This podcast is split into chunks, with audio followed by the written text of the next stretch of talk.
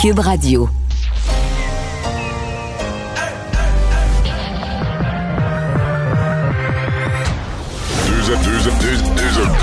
Deux animateurs cohérents, deux visions différentes. Une seule émission, pas comme les autres. Mario Dumont et Vincent Dessureau. Cube, Cube Radio. Bonjour tout le monde, bienvenue, c'est vendredi. Et il fait soleil il faut le savourer pleinement parce que ça a l'air que dans la plupart des régions du Québec, on ne le reverra pas du week-end. Bonjour Vincent. Salut, et comme moi, c'est un de mes rares week-ends euh, de congé. T'es pas chanceux, là. Ben non, mais en fait, je, regardais pour euh, m'évader un peu, là, en me disant, est-ce qu'il y a une place euh, au Québec où je peux me rendre, où il va faire beau? Peut-être même en Ontario. Non, non, il y a nulle part. Là. Nulle Ah non, part où, aller, où, où aller. Ben là, je pourrais aller à Vancouver, là, mais euh, Ouais, c'est de. Toronto jusqu'au bout de la Gaspésie. Ce sera vraiment pas beau euh, demain. Des, euh, quand même des quantités de pluie assez importantes, là, 20 mm et plus, dépendamment des régions. Mais ensuite, il fera, il fera plus beau. Des températures même fraîches dimanche, lundi, mais mardi, soleil 24. Bon. On va le prendre. Rendu là. Euh, alors Vincent, ben on va, euh, c'est la semaine de la rentrée, on la complète, là, c'est vendredi après-midi. Euh, les, les- les enfants, pour la plupart, là, bientôt vont revenir de l'école s'ils ne sont pas déjà en route. Beaucoup de choses à dire sur la rentrée, mais la première, c'est que sur cette question qui était devenue épineuse du sport-études, on peut reprocher bien des choses à François Legault, mais quand ça marche pas, il s'entête pas. Il- on a vu des politiciens se péter la tête sur un mur 26 fois à répétition, là. Monsieur Trudeau, Monsieur Legault, il recule, puis euh, il se remet vis-à-vis remet vis-à-vis la porte. Effectivement, parce qu'on a vu hier, euh, puis alors qu'on parlait de la, rentrée, très rapidement, on s'est rendu compte que ce qui allait clocher, c'est euh, ben, le report des activités parascolaires, particulièrement des activités sportives, euh, qui s'étaient reportées d'un mois, là, à- en attendant de voir comment se passe la rentrée, en raison, entre autres, du respect des, de ces fameuses classes bulles. Donc, on dit à l'intérieur de la bulle, il y y a- des activités, mais on peut pas Mais on me dit les quand bulles. même que euh, ceux qui ont crié fort, c'est ceux qui font leur sport hors de la bulle. Exemple, dans le football où tu as deux niveaux.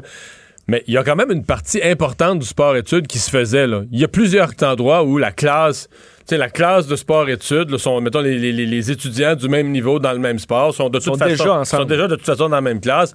Alors, c'était pas 100% du sport-études. En fait, c'était même pas la moitié du sport-études là, qui, était, qui était compromis pour un mois. Mais ceux qui l'étaient, clairement, il y avait une sensibilité. là. On a vu d'ailleurs, il y avait une manifestation à Québec euh, aujourd'hui, là, pas immense, là, mais quand même, on parle d'une centaine d'étudiants du secondaire dans le réseau Ben, du sport mais- mais étudiant. Assez pour qu'on sente que ceux qui sont en sport-études, euh, jeunes et parents, c'est pas banal. On y tient, on y est vraiment attaché, et tant mieux. J'en ai dans mon entourage qui sont dans le football, puis eux, disaient, on s'est entraîné nous pour ça tout l'été, puis on avait hâte, puis on peut au civil, puis on pouvait pas là. Dans... Alors il y avait, il y avait une frustration et clairement, euh, ça s'est rendu aux oreilles du premier ministre qui dès aujourd'hui arrive avec un compromis. Euh, C'est un retour du sport et des arts le 14 septembre, donc deux semaines avant. Avec une condition, c'est qu'évidemment les choses se passent bien. Je vous fais entendre cette annonce du premier ministre un petit peu plus tôt aujourd'hui. Donc, je l'ai dit hier, moi, je souhaite que le plus rapidement possible, on puisse passer à la deuxième phase où on va retrouver toutes ces activités-là avec les enfants, les jeunes de plusieurs classes. Mais c'est important, dans un premier temps, de réussir d'abord la première étape. Aujourd'hui, je veux aller plus loin en fixant une date. Donc, je vous annonce qu'à compter du 14 septembre, toutes les activités sportives et artistiques vont être mises en place si tout se passe bien. Le si est gros, là. hein? Oui, parce que Parce que c'est la première affaire qu'on. Je, je- je pense même les gens du sport-études, pour en avoir interrogé une coupe, en sont conscients. C'est la première affaire qu'on coupe, là. Ben, le, le sport-études et les autres, tout ce qui est parascolaire, en fait.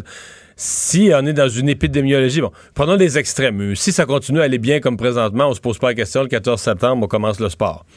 Si c'est l'épidémiologie euh, pourrie comme ce qui est en train d'arriver en France, la deuxième vague, le nombre de cas augmente de 1000 par jour, à mon avis, on oublie ça, puis on va, on va même peut-être se demander qu'est-ce qu'on fait avec les écoles, puis envisager l'enseignement à distance. Mais maintenant que tu as un entre-deux, tu dis, boy, il y a beaucoup de cas, puis c'est tannant, puis il y a des cas ici, puis à Drummondville, puis à Trois-Rivières, puis des cas partout, mais pas assez pour fermer les écoles. Mais tu sais, t'es comme sur un fil de fer. On veut pas fermer les écoles parce qu'on tient que les écoles restent ouvertes. Mais on est vraiment mal pris parce qu'il y a toujours quelques cas ici et là, puis des nouvelles éclosions. Moi, je pense que dans ce genre d'intermédiaire-là, là, mais on va sacrifier le sport-études pour éviter la fermeture des écoles. On va tout faire pour garder au moins les jeunes, ces bancs d'école en apprentissage. La bulle, ben oui, ben oui, ben oui. Euh, d'ailleurs, M. Legault est quand même optimiste. Il dit que d'ici une semaine, on pourrait quand même avoir déjà une bonne idée de la tendance que ça peut prendre, donc au nombre d'éclosions. mais moi, ce que je dis, c'est que même si on le commençait le 14 septembre, on pourrait le réarrêter le, 1er octobre. Là. Ben, tout à fait. Je veux dire, la, première chose. La pandémie première chose nous a montré que dans des pays où on avait très bien contrôlé, ça peut repartir rapidement. Donc, tu as tout à fait raison. Et rendu là, je veux dire, c'est pas le pire qui est arrivé dans la pandémie de ne pas avoir de saison de football scolaire. Euh, mais on sent qu'il y a un besoin. On y tient. On y tient, on a le goût de se dépasser. La saison, entre autres, euh, je vois que le football a beaucoup, beaucoup de réactions. Une saison qui est quand même courte. Euh, on espère en profiter avant qu'il fasse froid. Mais, j'adore la politique quand même. Ce que ça peut Parce que là, tu sais, moi j'avais compris, là, tu sais, j'essaie de garder ça simple parce que moi, il faut que je le vulgarise. C'est ma ouais. de le vulgariser pour les gens. J'avais compris que c'était un mois. Dans le fond, on laissait passer les semaines du mois de septembre, puis c'est le deuxième mois d'école, on entreprenait le sport. Mais là, j'ai des interprétations. Mettons, j'écoutais M. Legault, les interprétations de son entourage. Là, on finit par dire, OK, t'as peu, là. On recule pas tant que ça, là. On avait dit quatre semaines. Puis là, mais dans le fond, cette semaine, présentement, il faut la compter, là. Plus deux, là, plus les deux semaines jusqu'au 14 septembre, ça fait trois, là. Tu sais, t'es passé dans le fond. C'est pas un, gros T'es passé de trois semaines à quatre semaines, là. T'avais dit quatre, un mois, c'est quatre semaines, puis t'es rendu à trois semaines. Parce que. T'as raison que dans tout. Que tu peux tordre, là, tu peux tordre toutes les formes de réalité pour arriver à dire que finalement, euh, c'est pas un gros changement. Dans la globalité des choses, là, c'est pas euh, un grand virage. Non, non. Effectivement. Mais quand même, euh, on voyait d'ailleurs même aujourd'hui Pierre Lavoie, qui est quand même une grande influence dans le monde de la santé chez les jeunes, a fait un certain appel au calme, là, disant J'aurais préféré un délai de trois semaines ce qui est finalement euh, arrivé. mais il trouvait qu'un mois, c'était raisonnable. C'était plutôt aujourd'hui, les choses ont changé depuis. Mais c'est quand même important de réussir la rentrée scolaire encore plus après les derniers mois que nous avons traversés. Le ministre a choisi la prudence. On n'a pas le choix de se ranger euh, derrière lui, alors qu'on sait que de nombreux parents euh, ont été très visibles dans les dernières heures. On a vu le réseau du sport étudiant du Québec qui disait avoir reçu énormément d'appels de parents, de directions d'école qui ne comprenaient pas les différentes directives, surtout que euh, bon, euh, c'est arrivé quand même euh, tard. Alors au moins, ça devrait calmer le jeu, cette décision de, que ça dure seulement deux semaines. Ceci dit, il y a des complications. hier, on parlait de la polyvalente de Montagnes. Là, on est rendu à 20, 20 enseignants, quatre écoles de Québec où on semble pas être capable de se réorganiser avec les nouvelles règles. Il faut reporter l'entrée. Il y a des complications. Oui, parce que autant on voulait être prêt que dans les, dernières règles, les derniers détails sont arrivés dans il y a quelques jours à peine. Alors pour certaines écoles, ben ils sont tout simplement pas prêts. Donc, la rentrée des élèves est reportée euh, d'au moins une semaine dans quatre écoles secondaires de Québec. Rochebelle, donc il y a quand même des écoles euh, bien, bien connues de la région. Le Rochebelle, polyvalente d'ancienne Lorette, Collège des Compagnons et l'école des Pionniers vont commencer leur cours le 8 septembre au lieu du 1er septembre. 1er septembre, il y aura quand même les premières secondaires et ceux qui sont en adaptation scolaire qui vont pouvoir débuter. Pour le reste, ça ira une semaine plus tard. Pourquoi? Ben, on parle de contraintes liées aux classes bulles, aux, justement la, les, contraintes par rapport aux activités parascolaires qui ont rendu la grille qu'on avait prévue impossible. Alors, on aura besoin de quelques jours de plus. C'est pas dramatique une semaine euh, de, plus, mais ça montre quand même que c'est un casse-tête pour les hmm. directions d'école d'y arriver avec un aussi court délai entre le moment où on a les détails et le moment où on doit ouvrir l'école. Ouais. Dans le cas de la polyvalente de montagne, je, me pose quand même des questions, Vincent, parce que dans des milieux de travail comme ceux-là, il me semble qu'on demande le maintien de la distanciation. Et euh, là, on dit, il y à ma connaissance, là, ce qui a confirmé, c'est deux enseignants testés positifs et 20 enseignants qui sont sortis. Là. Je veux pas être plate, là. Je, sais que c'est pas facile, personne, mais ça laisse entendre que, alors que bien des syndicats d'enseignants disent Ah, les jeunes vont nous contaminer, patati patata, il n'y a pas assez de plexiglas. Mais là, ils étaient en réunion préparatoire entre enseignants. Et ils n'ont pas respecté les règles. Ils Ils portaient pas le masque au moment où il fallait, ou ils respectaient pas la distanciation. Peu il ne pas y avoir autant de monde. Mais non, normalement, tu es supposé, s'il y en a deux testés positifs, les autres sont censés être capables. La, santé publique là, est censée va les questionner. La santé publique devrait recevoir comme réponse de leur supérieur, non, il n'y a aucun problème, euh, ils n'ont pas été en contact, ils sont restés à distance, etc. Ils n'ont pas utilisé le même matériel, ils pas... Enfin, peut-être qu'on est archi prudent, mais ça laisse entendre, et euh, selon mes sources, il y a même des gens au ministère de l'Éducation euh, qui s'interrogent à savoir, bon, est-ce que Est-ce qu'une polyvalente aurait, dès le départ, euh, négligé le respect des, des, règles de base? On est en préparation, on est à quelques jours de l'année scolaire, on fait des réunions, puis dans les réunions, on se dit, il ah, va falloir avec les jeunes être prudent, puis être discipliné, puis tout ça. Puis dans les réunions de profs, on respecte rien, fait que t'en as deux qui sont deux Tout le monde pousse la même porte, se lave pas les mains. Ouais, t'en as un ou deux qui sont atteints, finalement, t'en as 20 qui sont euh, sur le carreau. Là. À suivre. Euh, bon, euh, la période, bon, bonne nouvelle pour ceux-ci, peut-être. Oui. La période d'isolement, en fait, ça, c'est vraiment pour ceux qui sont atteints, pour ceux qui ont eu un diagnostic, un test positif de la COVID. Euh, la période où il faut s'isoler, qui, qui se raccourcit, on n'est pas les premiers à le faire. En fait, on est même, même un peu tard là-dessus. Oui, mais c'est une bonne nouvelle, évidemment, parce que pour l'économie, on a besoin de chacune de ces journées-là, entre autres de travail, ou également pour le, système scolaire, pour que les professeurs puissent revenir rapidement. Aujourd'hui, le docteur Arruda donc de la santé publique, qui euh, ben, confirmait cette modification des règles, donc la période d'isolement demandée aux personnes infectées, tu l'as bien dit, par la COVID-19, va passer de 14 à 10 jours. Euh, donc, l'Institut national de la santé publique a euh, accepté cette modification-là. Ça touche uniquement donc les cas confirmés aux personnes qui sont isolées à domicile avec des symptômes légers ou modérés. Les personnes asymptomatiques, bon, eux, la levée de l'isolement à la maison est aussi de 10 jours après la date du test positif. Mais pour ceux qui sont des contacts, là, donc où on doit voir si la, maladie se manifeste, bien là, ce sera encore 14 jours parce mhm. que l'incubation, ça peut être plus long. Mais à partir du moment où tu as la maladie, ben, on, on découvre au fil du temps que ben, après 10 jours. Mais je voyais que on dit 10 jours, là, mais il y a un et. C'est 10 jours et plus de symptômes, je pense, depuis 48 heures. C'est-à-dire qu'il faut. faut, la fièvre doit avoir cessé depuis au moins 48 heures. La toux et la perte d'odorat doivent être résorbées depuis au moins 24 heures avant de reprendre les activités normales. Donc, c'est 10 jours et symptômes terminés depuis, depuis une journée ou deux. Là, Exactement. Après ça, on n'est plus considéré comme contagieux, mais on doit quand même s'assurer de, disons, d'être prudent, de suivre euh, les, règles de base. Parle-nous du bilan au Québec, qui est pas rien de spécial, mais je pense que tu vas vite glisser vers le bilan en France. D'ailleurs, ce, matin, euh, ce matin, dans mon émission, je faisais un peu une présentation là-dessus. Et puis, euh, les chiffres ont encore grimpé. Les, les, hier, je faisais ce matin une présentation basée sur les chiffres d'hier. Tu vas peut-être en faire une autre lundi. Ouais, les chiffres font peur. Là, Parce que là, c'est au Québec, 98 nouveaux cas. Donc, on voyait qu'on était, là, on était en bas de 100.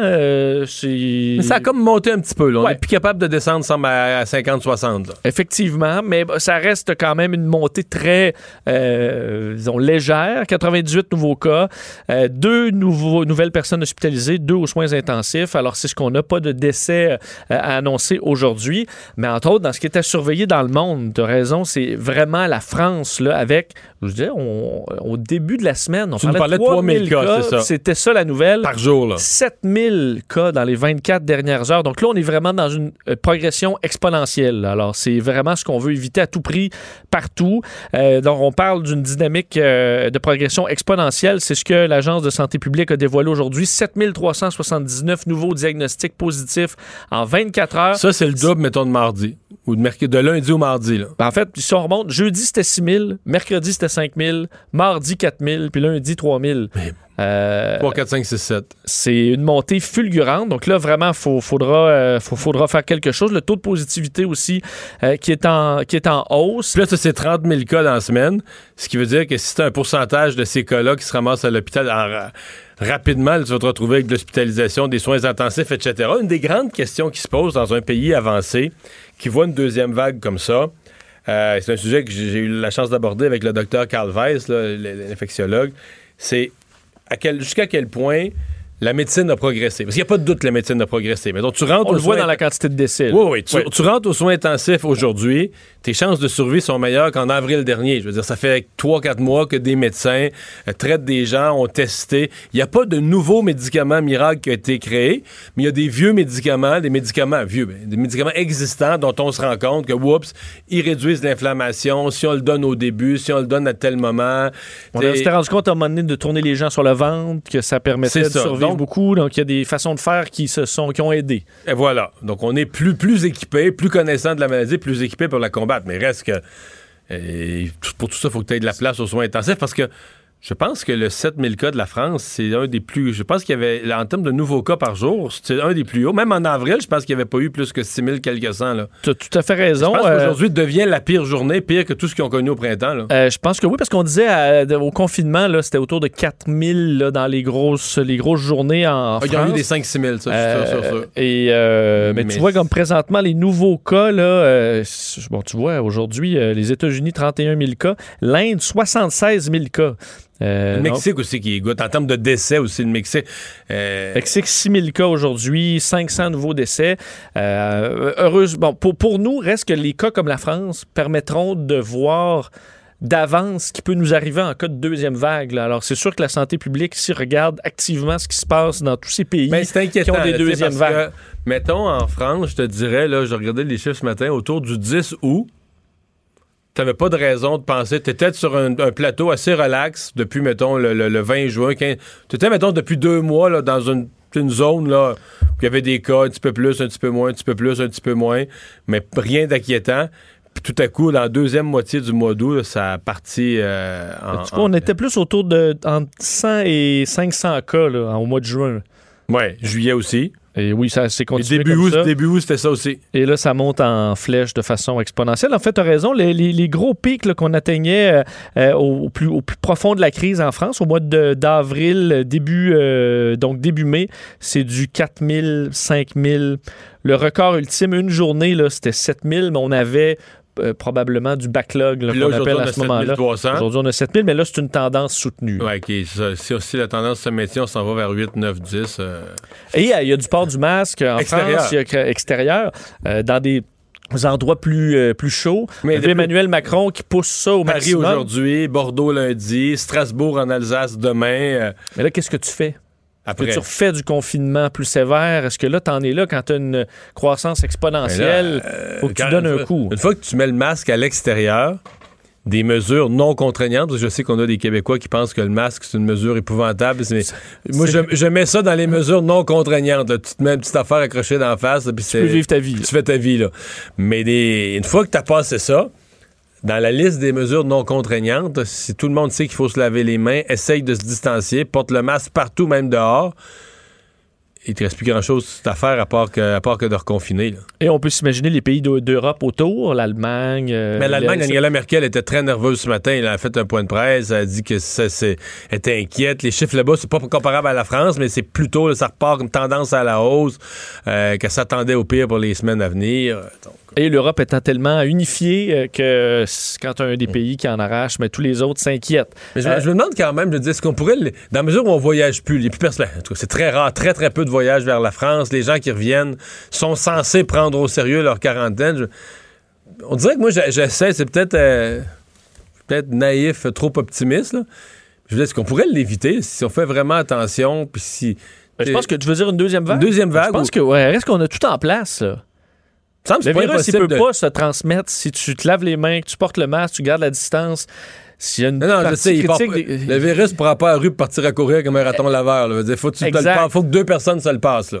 Donc, je pense qu'on a quand même des bonnes chances. C'est le, bout quand même effet de l'hiver qu'on comprend encore mal. Le virus qui semble plus virulent se transmettre un peu plus peut-être dans l'air sec, dans l'air plus frais.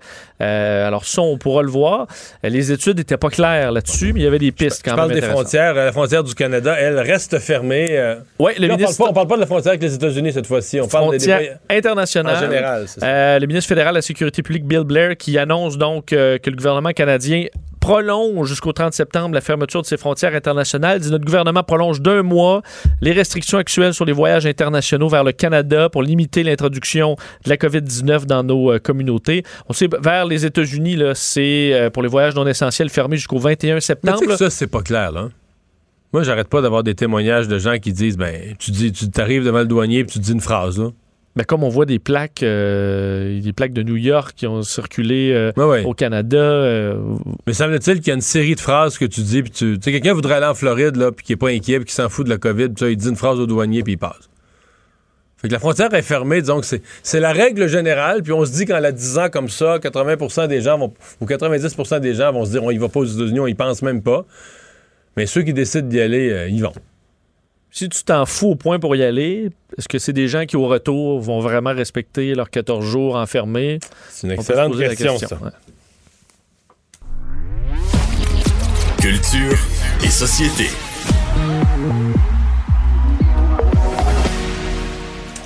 Bonjour Anaïs. Bonjour, bonjour, Hey, c'est vendredi, là, t'es mieux d'avoir des sujets qui nous mettent sur le party. Ben là, j'en ai des pas pires, là, je Bon. te dirais. Êtes-vous prêts? Ben, D'abord, est-ce que t'as acheté un livre québécois? J'ai acheté un livre québécois. Est-ce que vous avez acheté un livre québécois? Je pense pas, non. Non, j'ai pas Je pensé. confesse, là. Ben, je l'ai acheté, oui, mais pas, je pense pas que j'ai tenu compte de cette journée-là. La journée du 12 août dernier, qui Ouais. J'achète un livre euh, québécois, qui a été lancé en 2014. Et honnêtement, j'ai lu ça aujourd'hui, puis je me disais, ben c'est tellement une belle nouvelle. Donc, on a observé pour cette journée-là, messieurs, une hausse de 600 des ventes. C'est énorme, là. C'est la deuxième plus euh, importante journée Mm. depuis la création. Donc, l'an passé, en 2019, alors qu'il n'y avait pas de pandémie, alors que tout le monde avait son emploi, on s'entend là-dessus, là, je veux ça allait bien en soi. On a enregistré des ventes de 621% Et là, cette année, c'est sûr qu'on a vraiment été, euh, on a beaucoup parlé de acheter local, faut consommer des produits locaux, on veut encourager les gens de chez nous. Alors, j'ai vraiment l'impression que c'est une des raisons pour laquelle il y a énormément de Québécois qui se sont déplacés ou qui ont acheté évidemment sur Internet le 12 août euh, dernier. Et dans les livres qui se sont le plus vendus, il y a deux livres, euh, ben, trois livres jeunesse, Pas moi et C'est moi qui décide d'Élise Gravel. Il y a eu Les enfants à colorier de Simon Boulris. Ceux qui trippent pouf, C'est Fun dont tout le monde parle de Madame Labriski. La vie n'est pas une course de Léa Streliski ou encore Le Boys Club de Martine Delvaux. Donc, ça a vraiment été... euh, ben, Des collaboratrices de Cube Radio? C'est vrai? C'est Cube qui leur donne cette air d'aller? Ben, c'est sûr. Mario, t'as tout compris. C'est tout Cube qui est derrière ça. Bon. Bon. Euh, Ana- Anaïs, un film qui est très attendu, ben, en fait, qui était très attendu, Tenet, là, qui sort. Mais en allant voir ce film attendu, on pourra voir le teaser d'un autre film très attendu, le fameux Dune. Exactement, Vincent. Donc, on l'a fait l'an passé, en 2019, c'est ça l'an passé, lorsque le film euh, Fast and Furious, Hobbs and Shaw est sorti. À ce moment-là, les gens en salle ont pu voir quelques extraits de Tenet. Donc là, c'était pas la bande-annonce qui allait sortir euh, quelques mois plus tard euh, au, euh, à la télévision, notamment sur le web, mais quand même, les gens ont pu voir quelques images et ben pour voir ces images-là, fallait quand même débourser pour aller au cinéma. Donc là, on s'est dit, ben, on va refaire ça et on sait que là, cet été, les gens ne se sont pas euh, déplacés en salle ou plus ou moins, la majorité qui était fermée. Le Ténet, on va seulement euh, connaître la semaine prochaine euh, combien d'argent le, le- ce film-là a enregistré au box-office, ce qui est une première, là, ça s'est jamais fait. Habituellement, on sort euh, les, les, les montants amassés deux jours après. Là, on attend une semaine pour être sûr et certain là, que le sou va avoir amassé le plus, le film plutôt va avoir amassé le plus de sous possible. Et une des belles façons d'attirer les gens au cinéma, c'est en leur montrant quelque chose justement euh, d'inédit. Donc, les gens vont pouvoir voir quelques images du film de Denis Villeneuve, Dune. Est-ce que tu vas aller le voir, Tenet, en parlant de Tenet, là? Je veux aller le voir. Je te garantis. Je vais attendre qu'il peut. Je, je- moi, il faut qu'il pleuve pour aller au cinéma. Donc, au moment où Je il pense va que tu vas te pleuvoir, gâter. D'après, tu vas passer la fin de semaine là. Ouais, je- Tu peux là, faire un doublé, là. Mario. On prépare ta chronique de lundi. J'ai vu 11 films.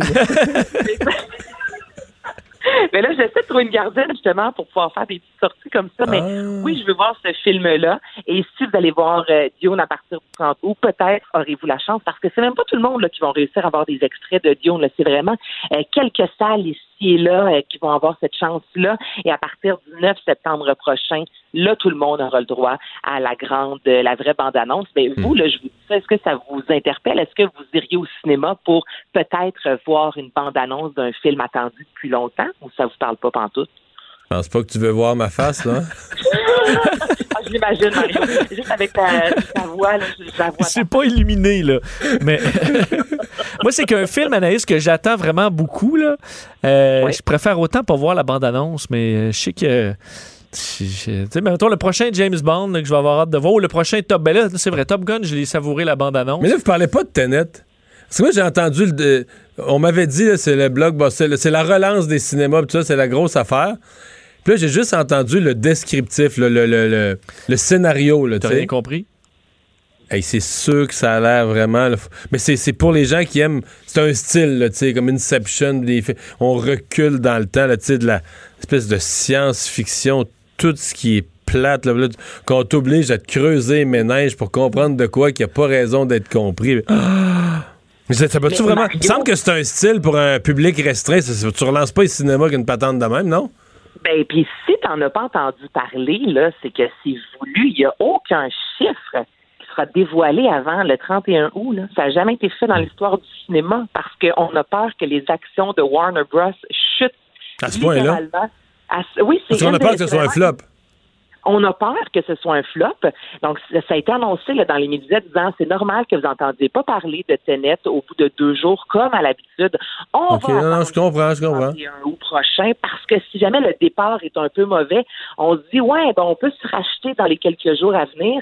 Et évidemment, ben il y a beaucoup de cinémas qui attendent après ce film-là. Si jamais les gens se déplacent, on pourrait voir bientôt d'autres blockbusters sortir. Mais si, si Tenet qu'on attend, qui a été repoussé quatre fois, est un flop total, je peux vous garantir que ça va être bien long avant qu'on voit d'autres euh, gros blockbusters débarquer au cinéma. Et c'est vraiment, on a peur qu'au niveau de la bourse, Warner chute en, raison justement de ce film qu'on attend tellement et qui pourrait être un flop, mais on va rien entendre sur Tenet d'ici le 30 août, je vous le garantis, ça a été officialisé. Quand si on pourrait reculer dans le temps de neuf mois, là, je veux dire, je partirais peut-être moi-même pour aller faire un moyen ménage des marchés, euh, des marchés de viande et poissons en Chine. non? Non, tu veux dire Tu veux revenir en reculer- arrière? Oui. Tu peux reculer le temps de neuf mois, tu, ouais. viendrais pas avec moi, mais Aller passer une petite, euh, un petit taux de javel, pression. un petit taux de javel des marchés en Chine pour éviter que se développe une pandémie. Bon, une nouvelle chanson pour Francis Cabrel. Il me semble que c'est la deuxième fois que tu nous fais cette nouvelle-là depuis la rentrée. Là. Non, non, non, non, non, non, je t'ai parlé d'un nouvel album à venir qui allait sortir. OK, OK, 16 OK. Puis là, on a une nouvelle chanson du nouvel album. Là, je te fais entendre la nouvelle chanson qui a été euh, lancée l'année dernière. La chanson a été écrite par sa fille, Aurélie Cabrel, qui chante aussi sur la chanson, qui fait les chœurs. Le titre, c'est Te ressembler et c'est vraiment une ode à la paternité. Alors, je vous fais entendre la nouveauté de Francis Cabrel. J'aurais voulu te ressembler, je le jure. Mais voilà, il suffit pas de vouloir, pas dans ma nature. T'as vraiment dû t'interroger, je suis sûr. Un jour, j'ai croisé une guitare, j'ai vécu. Mmh. Hum, moi, Ça me sonne donne comme envie du de voyager. Je me Ouais. vois en Valence, là. Ouais, hein? C'est bon, honnêtement. Et Ouais, l'album ouais. va sortir, comme je vous ai parlé cette semaine, le 16 octobre. Et là, personne l'attendait vraiment, cette nouvelle chanson-là. Pouf, hier, c'est entré dans ma boîte courriel, embargo jusqu'à vendredi. Donc là, ça y est, c'est sorti. Se ressembler sur sa nouvelle chanson. Le festival de jazz qui devient Jazz dans la rue ce week-end. Exactement, Vincent. Donc, les, euh, les citoyens de Montréal, j'aimerais vous dire que ça va se promener partout à travers le Québec, mais non, il faut vraiment être euh, à Montréal. En fin de semaine, il va y avoir plusieurs spectacles et c'est la fanfare euh, Urban Science Brass Band qui va offrir des concerts dans plusieurs quartiers. Là, si vous allez sur la page, notamment Instagram du Festival de Jazz, vous allez voir qu'hier, il y avait un gros, gros show à l'extérieur à Verdun et les spectacles ne seront jamais annoncés à l'avance parce qu'on veut éviter qu'il y ait une foule en raison de la COVID. On sait qu'on peut pas être plus de 250. Donc là, si c'est annoncé euh, à l'avance, c'est un risque que les gens vraiment se donnent, le mot et sortent de la maison. Donc là, ça se peut qu'en fin de semaine, si vous êtes du côté de Schlaga, si vous êtes dans Villeray, peu importe, ils vont se promener un peu partout à des endroits clés. Vous allez voir une grosse fanfare arriver et vous aurez droit à un spectacle euh, quasi, je vous dirais, euh, privé. Alors, c'est ce qui va se produire ce week-end, jazz dans la rue. Le festival de jazz court après vous. Ben, exact- Exactement. On est tanné de courir après les, festivals. Donc, c'est vrai, ils viennent à nous, c'est ça. C'est exactement, on se promène un peu partout, mais c'est une belle nouvelle en même temps. C'est le fun. On l'a vu aussi avec la caravane de cirque, le Marion, un peu plus tôt, euh, je dirais peut-être un mois et demi, deux mois, qui se promenait notamment dans Schlaga Maisonneuve avec des, euh, de la musique, des artistes cirque dans les rues. C'est tellement agréable, là, ce feeling-là d'être chez soi. Tu regardes par la fenêtre, là, t'entends un peu de musique, tu sors, pouf, il y a un spectacle. Moi, je trouve ça extraordinaire. Manis, tu disais que tu cherchais quelqu'un pour garder ton enfant pendant que pendant que tu irais au cinéma, là, mais je veux dire, si tu veux qu'il devienne chroniqueur culturel, même s'il y a deux ans, il faudrait que tu l'habitues tout de suite. Là? Au cinéma, avec un enfant de deux ans. Ah oui, aller au cinéma, ça, faut que tu l'habitues jeune. Là. Mais dans les représentations pour les enfants, écoute, il, il est capable de rester trois minutes devant passe-partout. Penses-tu vraiment que je vais lui faire écouter Tenet? Ah oui, parce que Tenet, euh, Tenet c'est pas bref, là. Hein? Comment t'as dit ça? Tenet, c'est pas bref, là. Je- quoi, c'est quoi? C'est quelque chose comme deux heures et demie, là? Mais oui, puis même moi, ça se peut que je me perde là-dedans. Ouais. Donc, je vais attendre, mais je suis euh, activement à la recherche d'une gardienne. Si t'en connais une dans notre quartier, tu me le diras. C'est bien noté. Et merci, Anaïs. Bonne fin de semaine. Salut, bonne fin de semaine. On s'arrête. Mario Dumont, un vent d'air frais. Pas étonnant que la politique soit sa deuxième nature. Vous écoutez Mario Dumont et Vincent Dessureau. Alors, on a eu ce matin, euh, de la part de Statistique Canada, les données pour le deuxième trimestre de l'année. Et, euh, ben, appelons les choses par leur nom. C'est pas joli. Bon, remarquez, je pense pas que ben, ben du monde s'attendait à des, s'attendait à des nouvelles positives, mais l'économie canadienne a reculé euh, de 11,5% mais si on le, si on ramenait ça sur une, si on veut, sur une base annuelle, c'est un taux de décroissance économique de presque 40% en fait 38% Euh, On parle de chiffres euh, historiques. En fait, depuis qu'on les compile, c'est un trimestre comme on n'en a jamais vu. Euh, Vincent Gelozo, professeur adjoint d'économie euh, au King's University College, spécialiste de l'histoire de l'économie, est avec nous. Bonjour. Bonjour. Donc, euh, effectivement, là, du jamais vu depuis que des données semblables sont, sont compilées. Oui, et de deux manières, parce que d'une manière, effectivement, le taux pour le mois d'avril, qui est un des trois mois du trimestre, est excessivement négatif, il est très, très bas, mais la reprise dans les mois de mai et juin sont très positifs. Donc, on voit, par exemple, que quand on, casse le trimestre en trois, pour les, chacun des trois mois, euh, les mois d'avril et de, mai et juin, excusez-moi, on, on une croissance économique de 4,8 et 6,5 ce qui est très, très élevé sur une base mensuelle. Et si on projette ces taux-là dans l'avenir, euh, pour dire que c'est ce qui va, la reprise va continuer sur la tendance de ces mois-là, euh, vers la fin de 2020, on va être revenu exactement au point de départ quand l'année 2019 s'est terminée. Et ça, c'est ce qu'on euh, espère. le- non, en fait, c'est parce que ça, puis ça, c'est l'historien économique en moi. Toutes les pandémies du 20e siècle ont montré ce genre de pattern-là dans lequel il y a une contraction très rapide, très prononcée, très sévère, dans lesquelles il y a une souffrance qui dure pour quelques mois, mais après la reprise commence vite et elle est très prononcée, de telle sorte que, par exemple, je vais vous donner la, la pire pandémie du 20e siècle, la pandémie de 1918. La plupart des économies se sont contractées en six mois et à peu près en six, sept mois après, elles ont réussi à rebondir euh, au- à leur point de départ. Donc, il n'y avait aucune raison de croire que ça allait être quelque chose qui allait, euh, qui, qui, En même- qu'il n'y avait ouais. pas de reprise possible. En même temps, il faut euh, la décroissance là, spectaculaire du mois d'avril. euh, parfois, on vit une récession, il y a une décroissance, puis là, ça prend des économistes pour l'expliquer de long en large. Pas, mettons la crise financière de 2008, là. C'est les subprimes aux États-Unis, on avait prêté tôt, des gens pouvaient pas payer leur hypothèque, la maison valait moins que ce qui la balance d'hypothèque à payer. Il y avait toute une mécanique, une espèce d'escalier que tu déboulais, mais dans ce cas-ci, euh, ça prend pas un doctorat en économie pour comprendre ce qui s'est passé en avril. Il y avait un problème sanitaire, le gouvernement a tout fermé. Euh, fermé l'économie, ni plus ni moins, de force. Donc, la, décroissance, les gens sont rentrés chez eux parce que leur usine était fermée, parce que leur commerce était fermé euh, de force. Donc, c'est une décroissance euh, dont l'explication est pas très sorcière. là. Non, effectivement, il n'y a pas beaucoup de- d'efforts à déployer pour arriver à une explication très sérieuse. Les gens sont effectivement rentrés chez eux. C'est tout à fait normal que si les gens rentrent chez eux, il n'y a rien qui est produit. Donc, le PIB, le, le, le- le produit intérieur brut, il n'y a rien qui est produit. Donc, il y avait moins de production. C'est très facile à expliquer. Euh, mais ce qui est plus impressionnant, c'est à quel point euh, dans euh, les discussions qu'il y a eu sur la réponse des gouvernements à l'égard de la crise, on avait comme oublié les leçons du passé dans lesquelles c'était très clair que c'est généralement des chocs très prononcés, dans lesquels peut-être des mesures compensatoires peuvent être adoptées, mais on sait qu'elles se terminent très rapidement aussi. Donc, que c'est uniquement des phénomènes transitoires qui sont déplaisants, ne, ne le Ouais. cachons pas, mais qui sont euh, dans laquelle la reprise est rapide. Donc, c'est Est-ce un que, ben, là, vous m'ouvrez la porte, euh, ouais, vous m'ouvrez la porte toute grande. Est-ce que, est-ce que la réponse du gouvernement Trudeau, euh, qui nous amène vers un, un déficit pour cette année de 350 milliards et plus, est-ce qu'on a dépensé trop? Est-ce qu'on a exagéré? Est-ce que la, la réponse a été euh, trop longue et démesurée par rapport à la situation? Moi, ce que je vais vous dire, c'est que c'est dur à savoir encore parce qu'il y a plein de dépenses qui sont pas clairement identifiées pour l'instant. Mais ce que je peux vous dire, c'est que normalement, quand il y a une récession du type qu'on a observé, c'est normal qu'il y ait un déficit. Mais normalement, quand on regarde dans les épisodes historiques, ces déficits-là qui, étaient acceptés politiquement, ils étaient acceptés politiquement parce qu'on savait que dans les périodes subséquentes, les surplus allaient revenir et on allait rembourser le déficit. C'était uniquement l'effet d'un moment transitoire qu'il fallait simplement passer au travers. Et après ça, on revenait aux bonnes habitudes et on repayait la dette.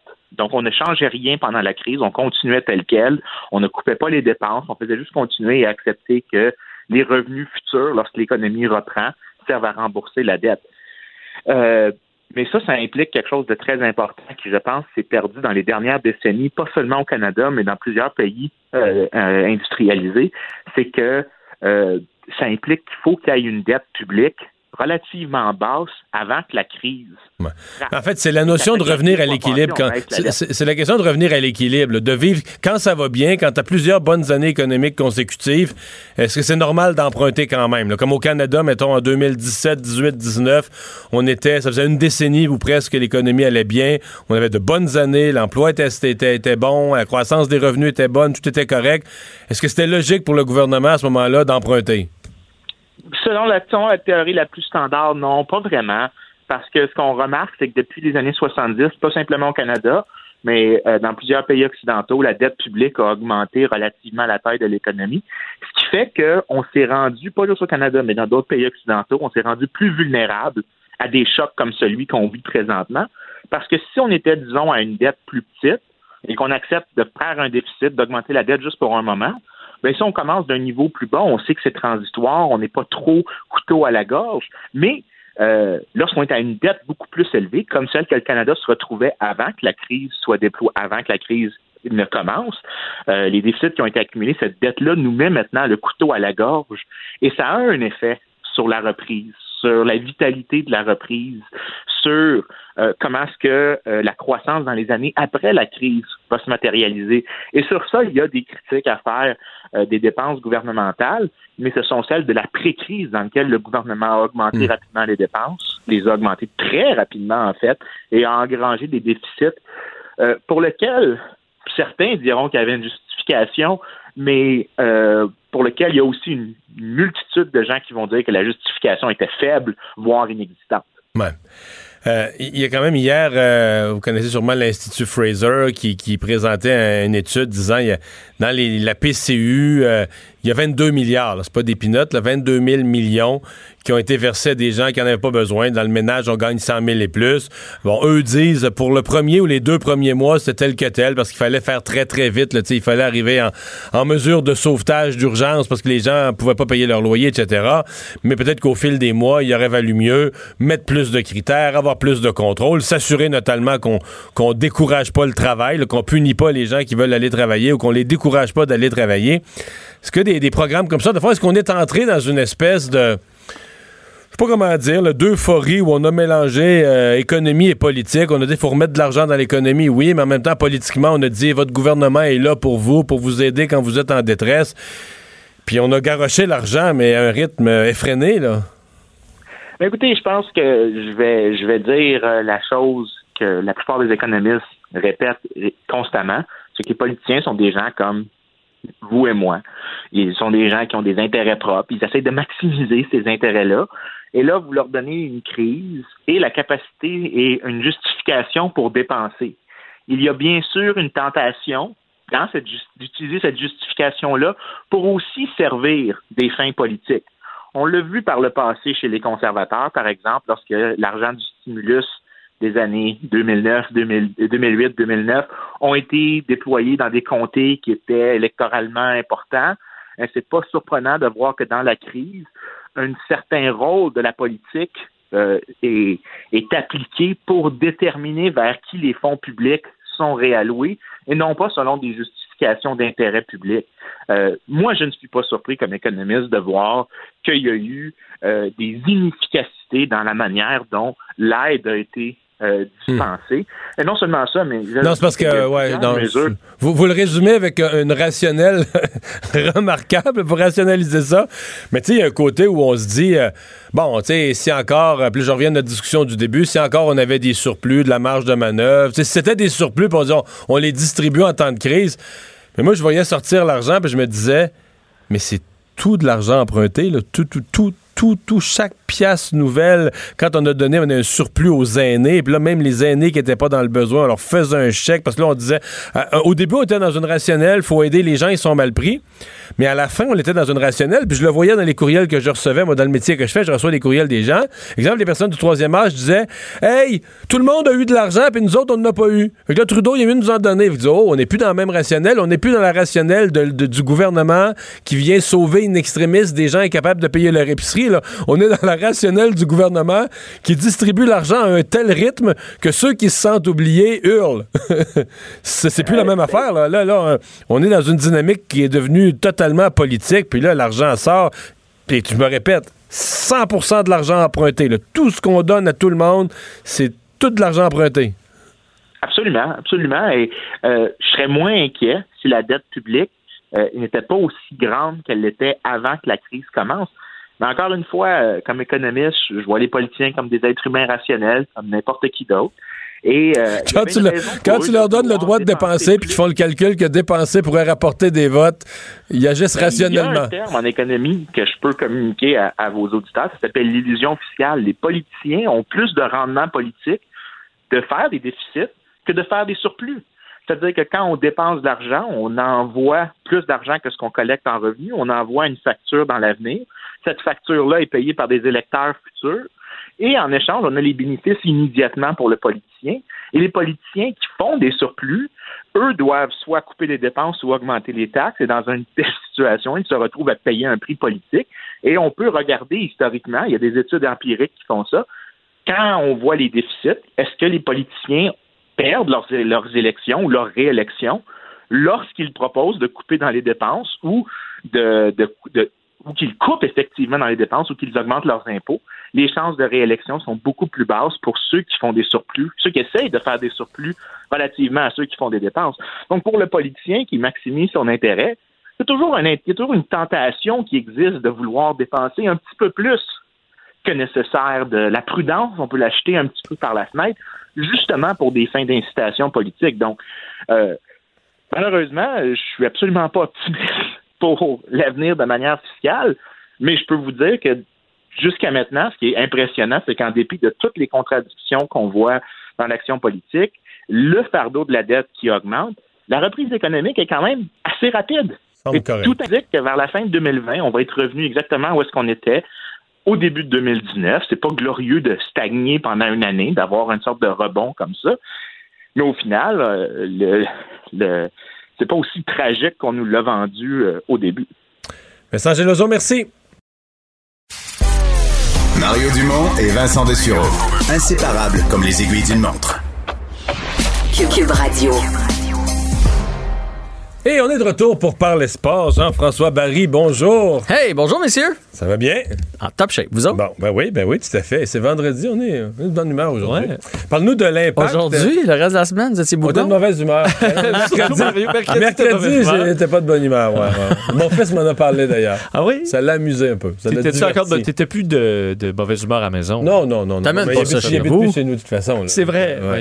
Bon, alors l'impact qui s'implique socialement? Oui, bien l'impact. Ce soir, il va y avoir le match, hein, parce qu'il y avait des rumeurs euh, depuis hier qu'il n'y aurait peut-être pas le match entre l'impact et le Toronto FC. Mais finalement, le match va avoir lieu, bel et bien lieu. Puis euh, ils, ont, euh, ils ont décidé, puis tu sais, je voulais apporter ici en studio, ils ont décidé de faire une page euh, Black Lives Matter où est-ce que.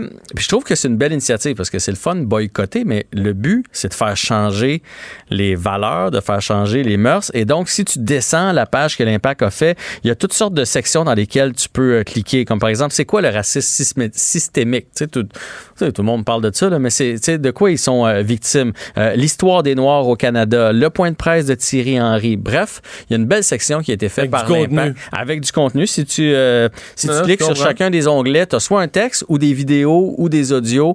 Je trouve que c'est une belle idée parce qu'à un moment donné, boycott, boycott, si tu veux amener ça à un autre niveau, Faut que tu c'est mettes par du contenu. Là. faut que tu mettes du contenu, faut que tu éduques. Il y a des gens encore à éduquer Mhm. hein, aujourd'hui. Fait que je tenais à en parler. Fait que le match a lieu ce soir et l'impact qui a sorti cette, euh, cette page-là. T'as un mandat, un gros mandat pour Marc Bergevin? Oui, ben, euh, tu sais, là, cette semaine, avec les jeunes qui n'auront pas de sport-études, p- de- d'études, puis le, le boycott, on a, on a laissé tomber. On, On devait ben, dans le fait, les défenseurs, les attaquants, il restait juste les gardiens. Là. Et pour moi, je le gardais pour la fin de la semaine. C'est la cerise sur le Sunday parce que c'est. On a le meilleur gardien au monde. T'as raison. Rien à dire. Mais quand est-ce qu'il est bon, Carey Price? Quand il est reposé. Vous avez vu, là, il y a eu trois mois de vacances. Après ça, il est revenu. en Il, était, il était en feu. Oui, mais c'est parce que comme les, les années précédentes, comme l'équipe était assez faible, les quelques fois qu'on était en série, on rentrait en série par la peau des fesses. Donc, fallait que Price, fin février, mois de mars, fallait que Price mette les bouchées doubles.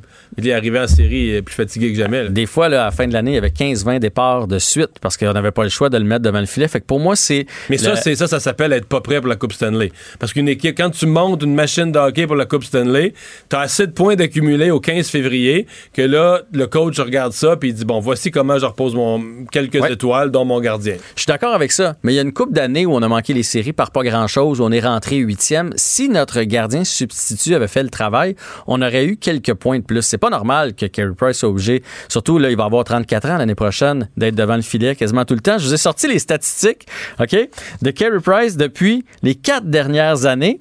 Ses assistants ont été Antiniemi. Il y a eu quelques bonnes performances. Oui, ça a été le meilleur de la gang, Ouais. imagine. Al Montoya, Et on s'en souvenait plus. Charlie Lindgren, Ça, c'était inégal. Ça n'a pas été. Keith Kincaid, ça c'est celui de cette année. Cette année, ouais. Et Caden Primo, qui est venu euh, seulement deux rencontres, mais lui, c'est un bel avenir. Euh, de- donc, 235 euh, départs sur 325 de Carey Price dans les quatre dernières années. Fait que les autres, là, seulement 90. Puis là-dessus, il y a eu quelques blessures. 115 victoires de Carey sur les 151 du Canadien. Fait que les autres gardiens, c'est 36 victoires dans les quatre dernières années. Ça, ça fait une moyenne de, de pas grand-chose. Drôle parce que chaque nom que tu me dis me rappelle des moments où ils ont eu, je sais pas, deux, trois victoires d'affilée, puis on dit, ben voyons, pourquoi on paye pour. Euh, c'est les bons, la relève, puis finalement, ça tient jamais longtemps. là. Fait que c'est le mandat premier de Marc Bergevin. Et là, il y a le nom de Corey Crawford qui circule beaucoup, euh, qui est avec les Blackhawks de Chicago. Fin de carrière. Fin de Beaucoup carrière. d'expérience. Beaucoup d'expérience. Il a été blessé. Je pense pas qu'il y a aucune équipe qui va lui donner un rôle de numéro a, il un. a une excellente réputation comme individu. Là. Puis ils ont eu le même. euh, les deux ont travaillé avec le même Exactement. Et pourquoi il viendra à Montréal? Parce que c'est un petit gars de Châteauguay. C'est bien trop vrai. Fait que, tu sais, parce qu'il y a de l'argent en masse, dans le fond, est-ce, pourquoi il viendrait ici pour 25 rencontres par année? Mais ne serait-ce que pour porter l'uniforme du Canadien, puis je pense qu'on... Voir euh, sa famille d'ingradins. voir sa famille. Tu sais, quand il y aura du monde. Mais je veux dire, ça, ça pourrait être euh, une avenue intéressante euh, pour lui. Lui, il est que- plus gardien numéro un présentement. mais ça a été lui dans les séries. Mais il y a eu beaucoup de problèmes de blessures dans les dernières années. Fait que, tu sais, une tâche de 55 games par année, je pense que c'est c'est devenu trop pour Corey Crawford. Là, je dis, on parle de lui, mais je trouve que ce serait quelque chose d'intéressant. Puis ça fait quelqu'un de francophone de plus dans le vestiaire, même si même s'il s'appelle Corey Crawford, il parle en français quand même. Mhm. Et euh, tu veux nous parler de.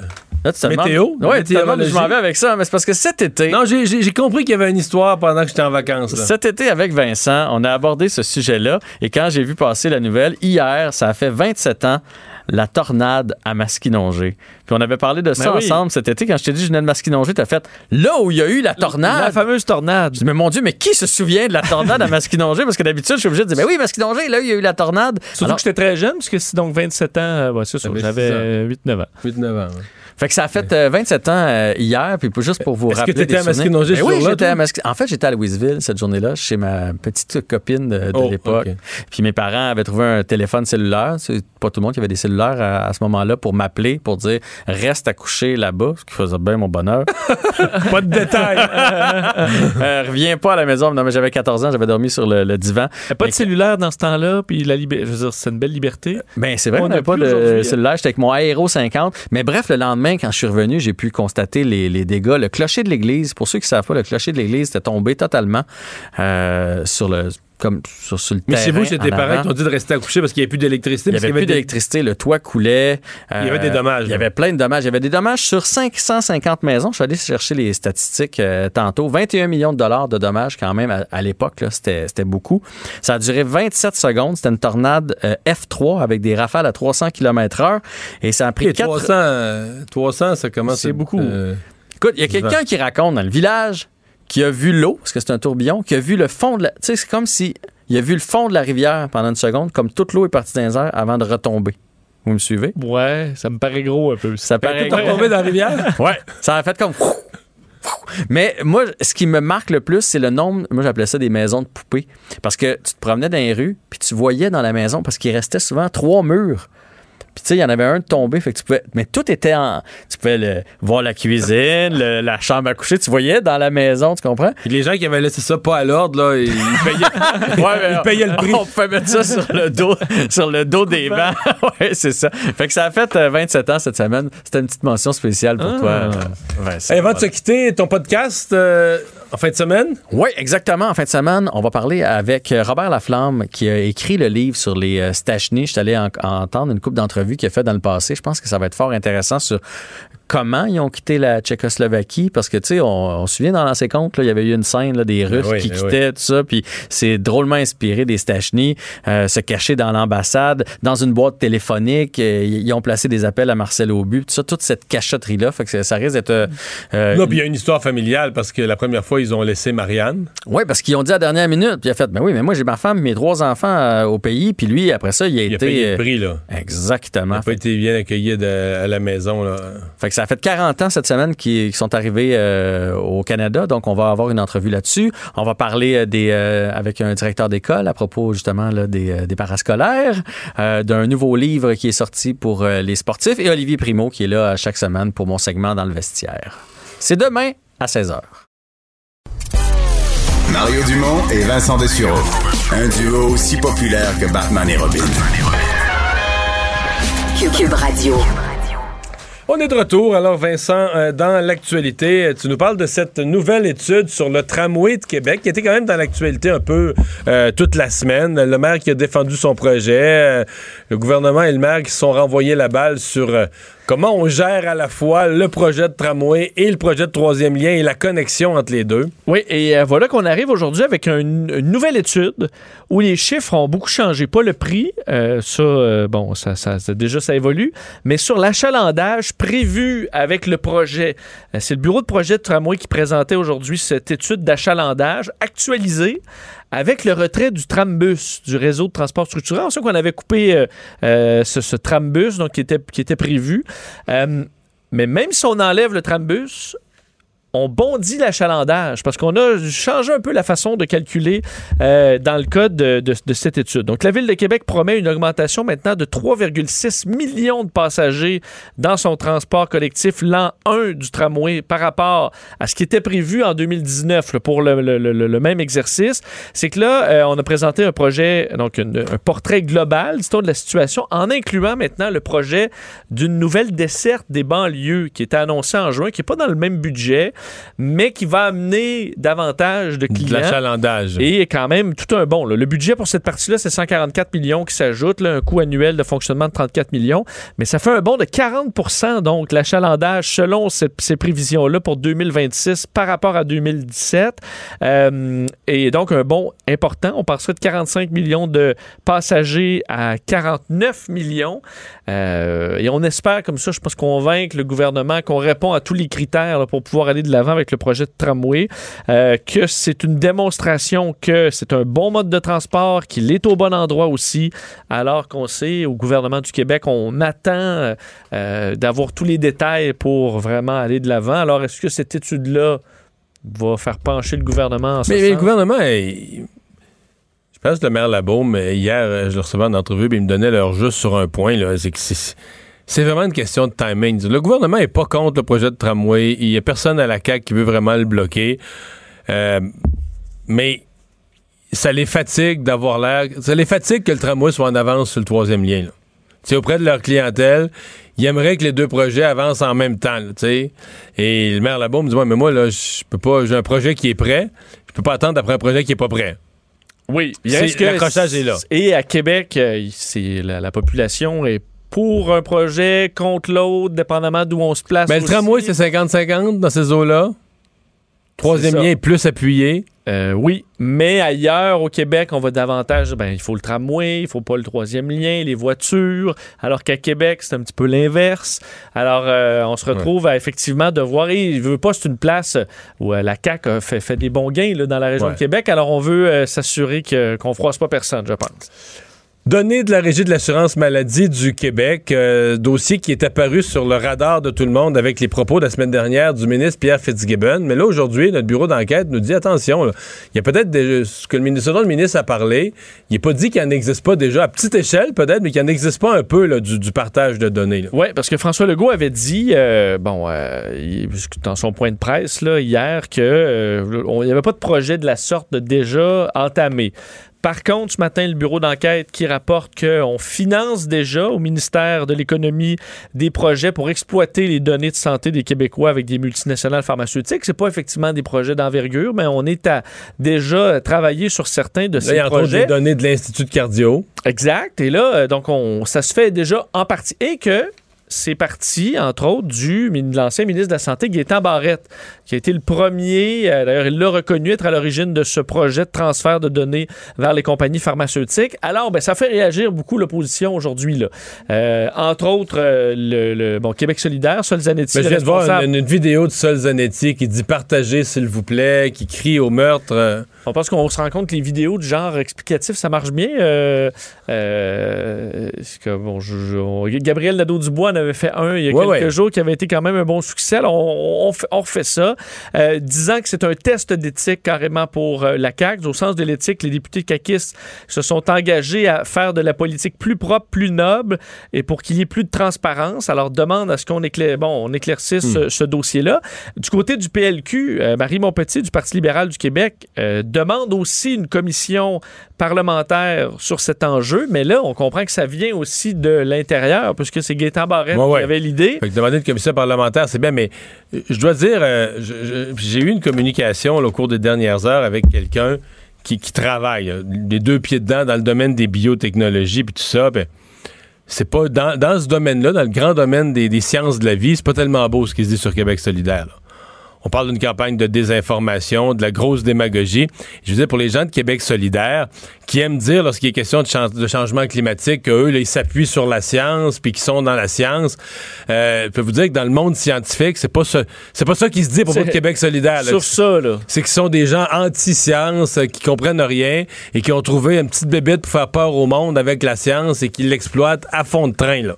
Quand on parle de juste pharmaceutique, on voit tout juste le mal là, chez Québec solidaire. Oui, on, dire qu'il y a quand même il y a on des appelle ça le big, scientifiques on appelle sont- ça le big pharma, mais le big pharma là, c'est des centaines de chercheurs québécois ici universités québécoises, certains dans le monde universitaire, d'autres effectivement dans des compagnies pharmaceutiques. Dans certains cas, ils travaillent sur des projets communs, à développer des médicaments pour soigner le monde, empêcher les uns de mourir, empêcher les autres d'avoir les artères bloquées. Tu sais, c'est beau de dire l'expression big pharma comme si tu parles du mal, tu parles de Belzébuth là, mais euh, puis puis je suis le premier à dire je donnerais pas le, tu sais, je donnerais pas à ces gens-là accès à la clé de la voûte puis dire partez avec les données. Mais ces données-là, comme il se moque du fait que le ministre Fitzgibbon a dit que c'était une mine d'or, honnêtement, je comprends pas pourquoi on s'en moque. C'est une mine d'or. Bon, il faut la protéger. Une mine d'or, tu donnes pas les clés de la mine à quelqu'un, mais il n'y a jamais personne au gouvernement qui a dit que. Je veux dire, mais dans une, une approche où on pourrait, avec des entreprises, avec les universités, utiliser des bases de données extraordinaires, anonymes, évidemment, en protégeant. Ce dont on parle, c'est de statistiques sur les Québécois, sur leur état de santé, sur- pas nommément qu'un tel ou un tel a telle maladie. Et bon, et ça, là-dessus, la protection des renseignements privés, tout le monde en est. Mais ce qui s'est- le peu qui s'est fait jusqu'à maintenant là, avec l'Institut de cardio, ça semble tout à fait correct, là, tout à fait conforme. Ça n'a pas d'inquiétude sur les renseignements, sur la vie privée des gens. Euh. Et dans un gouvernement solidaire, il y a beaucoup de programmes sociaux euh, chers. Il faut à un moment donné les payer quelque Oui, part. mais Alors, le si on, a une Québec, zone- c'est- si on a une façon de faire de, de l'argent euh, qui est Hmm. intéressante et sans danger, euh, on- ça mérite quand même qu'on y pense. Mais disons que la tornade de Masquinongé, là, Oui. c'est ce qui risque de frapper Québec solidaire la prochaine fois qu'ils vont me parler de la science. là. Je comprends. La prochaine fois qu'ils vont venir en entrevue avec moi puis qu'ils vont me citer la science, parce que là, tu sais, Dans ce cas-ci, c'est vraiment, oui, c'est la science, c'est l'économie en même temps, mais l'un n'est pas compatible avec l'autre. Dans certains cas, la science, la technologie, ben, c'est des, des emplois dans le domaine scientifique. Et les employeurs, bon, Québec solidaire sont peut-être cohérents dans leur programme. Eux, ils veulent la nationalisation de tout ce qui est pharmaceutique. Poser une question. Est-ce que tu penses que tous les médicaments qui ont été développés en Amérique du Nord, c'est tous les gouvernements qui avaient piloté la recherche, est-ce qu'on aurait développé autant? Non, je pense pas. Bon. Bon. C'est bien beau de nationaliser tout, là, mais bon, enfin. D'ailleurs, euh, juste terminer sur le PQ, de leur côté, Oui. euh, tweetait euh, aujourd'hui Joël Arsenault, le chat sort du sac, parlant de- du dossier du bureau d'enquête. La CAQ a déjà amorcé en catimini la vente de nos données de santé, un tour de passe-passe amorcé par le PLQ. Ça permet de viser deux ennemis d'un, d'une même flèche, sans débat public et sans Là-dessus, ils ont raison. Là-dessus, là-dessus le PQ aurait. là- Là-dessus, ils ont raison. Même Québec solidaire, quand ils soulèvent la question de la transparence, tout ça, ils ont un point. Mais quand on dit que tout ça n'a aucun bon sens, puis que là, on va. Le Big Pharma, puis là, on, ça n'a pas d'allure. Là. Et quand on, on laisse entendre qu'il faudrait jamais faire une telle chose, à mon avis, on est dans un dérapage total et complet. Et surtout, on est anti-science. On veut plus le progrès de la, de la science pharmaceutique. Enfin. Euh, plongeons des profits chez Hydro-Québec. Ça avait été annoncé par la présidente elle-même. Elle nous avait, elle avait préparé les esprits. C'est sûr, quand les centres d'achat, les usines, plein d'affaires sont fermées, euh, ça, ça ralentit la demande. là. Oui, parce qu'une tour à bureau, ça consomme aussi pas mal. Oui, les tours à bureau. euh, plus que charger son iPad à la maison en télétravail. là. Oui. Visiblement, parce que l'augmentation, c'est quand même une petite augmentation. Les gens sont restés à la maison. La, la consommation résidentielle qui a grimpé de 5% Euh, Par contre, ailleurs. Rien pour compenser la diminution ailleurs. là. Vraiment pas, parce qu'au niveau, par exemple, demande secteur commercial, institutionnel, les petites euh, entreprises, 11% les grands clients industriels, 12% les ventes hors Québec, ben, ça a chuté partout, Ontario, Nouvelle-Angleterre, l'État de New York aussi de façon importante, ce qui amène Hydro-Québec, puis tu l'as dit, c'était annoncé pendant l'étude des crédits budgétaires, on disait qu'on allait, à- on prévoit une baisse de profit pour l'année d'au moins 600 millions de dollars, ben là, on est déjà à 433 millions de dollars depuis janvier. Euh, c'est la, fonte de ses profits par rapport à 2019. Donc, le bénéfice qui est à 80 millions pour le deuxième trimestre 2020, c'est un plongeon de 70 pour, euh, pour Hydro-Québec. Alors, c'est. Mais en euh, gros, énorme. pour le, si on regarde ça comme contribuable pour le gouvernement, la contribution d'Hydro-Québec au coffre du gouvernement qui était proche du 3 milliards, 2,9, euh, préparons-nous à ce que ce soit plus proche du 2. Il va- dans- Si on fait des chiffrons, il va en manquer un. Là. Et euh, un milliard qu'on prendrait bien, là. Oui, dans une année, on l'aurait bien pris. Euh, alors, euh, et aussi un une petite provision pour, parce que présentement, on ne débranche pas euh, les foyers qui sont incapables de payer leur compte d'électricité. On le fait pas, par exemple, l'hiver, mais là, on le faisait pas en période de pandémie. Et ça, c'est toujours le cas. D'ailleurs, on se réserve là, la, la- le, montant qu'on se garde, les provisions de mauvaise, de mauvaise créance. Normalement, c'est 35 millions. Là, on augmente l'enveloppe à 125 millions. Donc, on s'attend à ce que beaucoup de Québécois ne puissent pas payer, malheureusement, leur facture d'Hydro-Québec à cause des contraintes financières aujourd'hui. Euh, c'est un projet que je ne connais pas. Honnêtement, je, je dois plaider mon ignorance. Neuralink, mais là, je vais, je vais le connaître. Oui, mais en fait, c'est normal euh, que tu n'en aies euh, pas entendu parler beaucoup. Elon Musk là, est très visible pour parler de SpaceX, très visible pour parler de Tesla, mais pour son projet Neuralink, beaucoup plus discret, le grand patron. euh, Qu'est-ce de- que Neuralink? Bon, Neuralink, c'est l'objectif pour Elon Musk de relier l'homme et la machine à l'aide de puces insérées dans le cerveau. OK? C'est un projet qui est assez mystérieux et. Là, je veux pas entendre les complotistes des puces dans le cerveau. Je veux pas entendre la réaction. Là. Bon, je vais pouvoir t'expliquer un peu plus de ce qu'on connaît de la technologie dans, dans un instant. Te dire qu'à 18h aujourd'hui, donc dans un peu plus d'une heure, il y aura une retransmission en direct du fonctionnement du dispositif Neuralink. Mais ce que ça veut dire, c'est que par la pensée, genre si je suis- les puces sont aux bonnes places, je pense avec mon auto qu'il faudrait tourner à droite puis le volant tourne. Ben, L'objectif n'est pas d'allumer ses lumières juste en y pensant pour l'instant. Euh, ce qu'on veut, là, donc, on utiliserait une puce, c'est des électrodes flexibles pour connecter le cerveau à des appareils. Avec euh, l'électrode, c'est plus petit qu'un cheveu humain. Et c'est inséré dans le cerveau, parce que normalement, on peut déjà insérer des électrodes, là, mais ça prend un neurochirurgien, c'est imprécis, ça laisse des traces. Pas... Euh, donc là, c'est une espèce de machine à coudre robotique qui va aller te coudre ce fil-là de façon ultra précise, un fil souple dans le cerveau pour connecter là, différentes zones. Euh, L'objectif premier étant de stimuler l'activité cérébrale de gens, par exemple, qui sont paralysés. Après moi, si tu as une crainte par rapport au vaccin contre la rougeole, là, tu, dois, tu dois être méfiant. Si tu penses que le port du masque t'étouffe, là, puis tu, tu, tu dois, être méfiant, tu dois être méfiant de te faire, euh, avec une machine à gouttes, de te faire connecter à un morceau. Ben, Je sais pas. le- le- l'espèce. Enfin, on dit, des neurochirurgiens, c'est compliqué. C'est du, du- bon, Il y en a pas tant que ça, cher?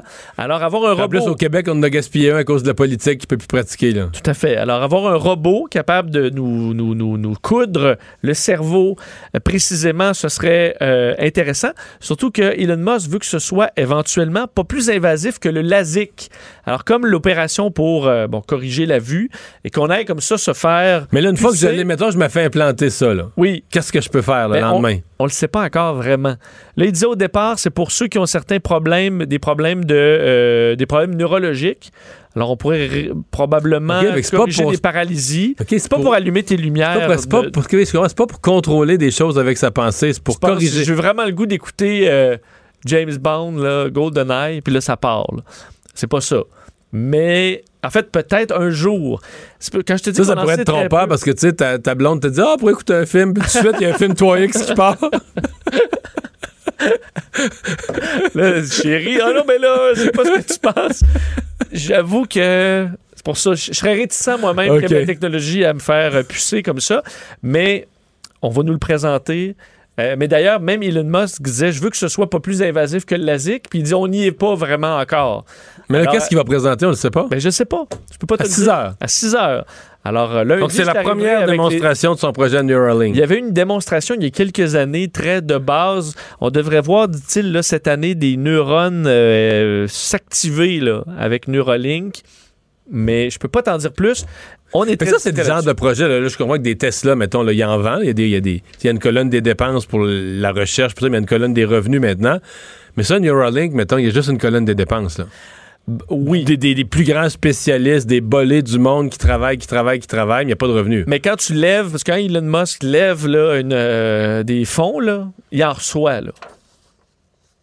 Alors, euh, il est capable, à mon avis, de faire lever des dizaines de millions. C'est pas des centaines sur un projet de fou, parce qu'il a des succès quand même à son actif. Merci. Mario Dumont et Vincent Dessureau. Joignez-vous à la discussion.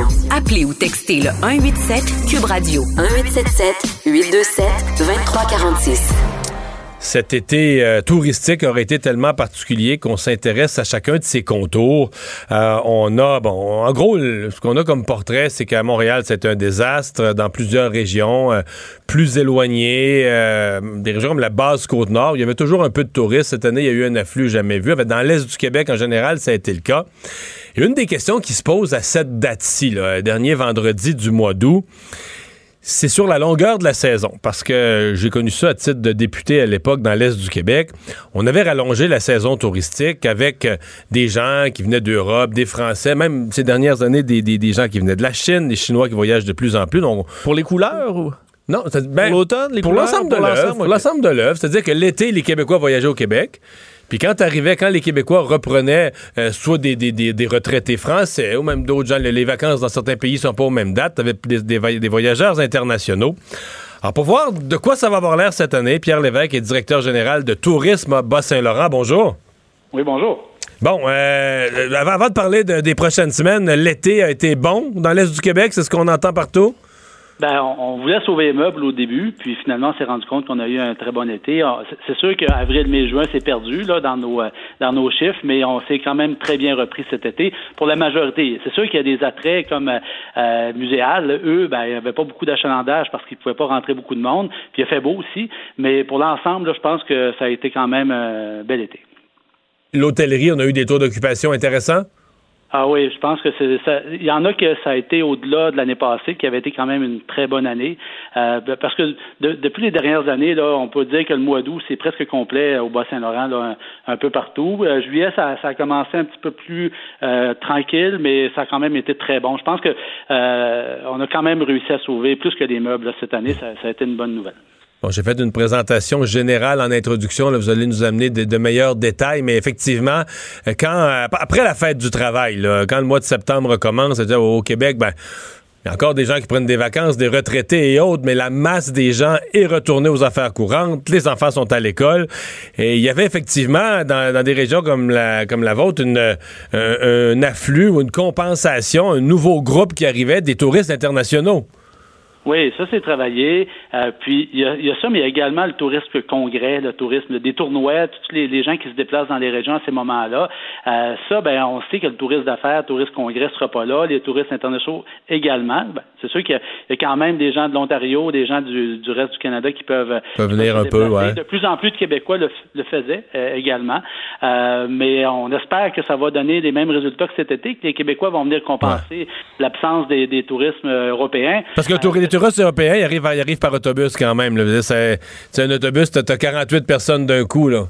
Oui, ouais, c'est des groupes là, autocars euh, majoritairement de, de France là, pour nous dans notre cas. Mais euh, cet été, euh, ben, souvent vont venir voir les baleines avec AML. Euh, ben, cet été, nous, il n'y avait pas de sortie pour les baleines euh, de notre côté. Ça fait qu'on on les aurait pas eu, on les a pas eu, on les, on les aura pas cet automne non plus. Euh, puis il y a des y a des entreprises également qui, qui m'ont dit, là, qui m'ont révélé, on dit ben nous là, on regarde ça aller pour cet automne. Ben, vu que ça a bien été cet été, on, on veut pas on veut pas manger de l'argent, on va peut-être arrêter un petit peu avant, puis on, on va jouer stratégique là, pour pour, cet automne. Hmm. Ce qui fait une saison, parce qu'on s'est beaucoup excité à dire euh, euh, on a repris, on a eu des, des, des excellent, un excellent été de, de, voyageurs québécois qui ont visité la Côte-Nord, le Bas-Saint-Laurent, la Gaspésie. Mais tu sais, ça a commencé à être bon dans la première semaine de juillet, puis c'est fini à fin août. Ça fait une saison courte en bébite, là. Ben, ce, que les, ce que les entrepreneurs nous disent, c'est qu'ils ont pédalé. Parce que là, ça a commencé, euh, on n'a pas eu beaucoup de, de délais quand ça a commencé. Euh, les gens étaient en attente. Il y, a, il y a eu un manque de main-d'œuvre parce qu'il y a des gens qui étaient sur la PCU, il y avait des gens qui avaient peur, euh, euh des étudiants, tout ça. Euh, puis on savait pas. On savait pas combien de touristes qu'on allait avoir, comment ça allait fonctionner. Il y avait beaucoup d'incertitudes. Puis finalement, ça a bien marché. Beaucoup d'entrepreneurs que, là, qui me disaient on a fait des chambres nous-mêmes, là, on n'avait pas, on manquait d'employés, puis on, s'est arrangé. Mais vous avez des propriétaires d'hôtels de, hôtels ou motels qui ont fait la chambre eux-mêmes, là? Ah oui, ah oui. Puis, ouais. mais, mais les touristes étaient très accommodants, puis ça, ça s'est très bien passé. Puis moi, je, je suis content de, comment ça a été. Les gens ont, respecté les mesures sanitaires. Je pense qu'on on appréhendait toujours qu'il y, ait des crises pendant l'été, puis finalement, ça s'est relativement bien passé. Puis euh, ça donne une bonne augure pour les prochaines semaines. Les gens vont continuer à venir parce que l'automne, c'est la moto, c'est les couleurs. Euh, donc, il y a quand même, il y a quand même de la place pour, nous, pour les touristes. Donc, vous êtes confiant que le tourisme local va compenser en partie pour ces autocars de, touristes européens euh, qui, qui venaient là? En partie. Euh, on va peut-être fermer un peu plus tôt cette année, mais on va avoir sauvé la saison. Mais ce qui me fait le plus peur, moi, c'est le tourisme d'affaires, le tourisme congrès, qui, qui permet, comme euh, Rivière-du Rimouski, qui permet de, de, faire virer certains hôtels à l'année. Euh, ben, ouais, parce que quand on fait l'addition des congrès, congrès syndicaux, congrès de spécialistes de ceci, de cela, plus les tournois, les tournois de hockey et autres, euh, ça fait qu'un hôtel euh, vit à l'année longue, là. Oui, ben ça, ça vient couvrir les bouts entre la motoneige. Puis après ça, il y a des parties de Noël qui commencent, qui sont une autre incertitude pour l'hôtellerie. Euh, donc, il y, a, ces éléments-là là, qui... Euh, mais je sais qu'il y a des stratégies qui vont se mettre en place. Euh, les Québécois vont moins voyager à l'étranger, vont moins aller dans, les, dans les tout inclus, vont peut-être vouloir venir euh, se faire un tout inclus dans, dans un hôtel dans le Bas-Saint-Laurent. Ça pourrait être une offre qui, qui sera... Ça, ça, sera des offres là, qui seront disponibles pour, pour pouvoir combler. Ouais un tout inclus versus aller dans le Bas-Saint-Laurent. Je veux pas, je veux pas noircir ma propre région, mais il va falloir que tu te baignes dans la piscine parce que dans le fleuve au mois de, dans le fleuve au mois de novembre, c'est rough. C'est sûr, c'est sûr. Pierre... être original. Ouais, c'est ça. Hey, Pierre Lévesque, merci beaucoup d'avoir été là. Au plaisir. Au revoir. En fait, dans le fleuve, Vincent, là. Oui. Dans le fleuve, à, tu peux te baigner dans Notre-Dame du Portage, ça, mais je veux dire, à marée basse, quand le soleil a chauffé toute la journée, en fin de journée, Là, des fois, l'eau. Ben, euh... Non, mais souvent, nous, euh, je veux dire, je suis allé aux îles de la Madeleine l'été dernier, fin août, puis c'était Oui, mais il y a des bancs. Non, les îles de la Madeleine, je pense, là, il y a des bancs de sable, là, oui. où t'as pas de profondeur, donc l'eau peut chauffer un peu. Mais c'était quand même, je dis chaud, pas, j'étais pas chaud, là. Non. Mais là, ça, ça va refroidir. Dans le fleuve, dans le fleuve, je te garantis qu'à tout moment de l'année, ça réveille. ça... Mais tu vois, c'est une petite saucette rapide. C'est bon pour, pour la circulation. Pour oui, ça reste bon pour la santé quand même. On va aller à la pause. Richard Martineau dans un instant.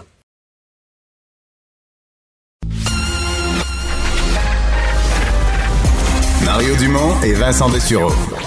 Des propos crédibles, avec des fois un brin de sarcasme. Ben, quand les nouvelles sont moins crédibles. Mario Dumont et Vincent Dessureau. Cube Radio. Le, le commentaire de Richard Martineau. Des commentaires pas comme les autres. Monsieur Martineau, bon vendredi. Hey, bon vendredi. Hey, hier, je voulais te parler du REM, mais j'ai complètement oublié. On n'a pas eu le temps. Rapidement, là. On n'arrête pas de nous dire qu'il faut acheter local.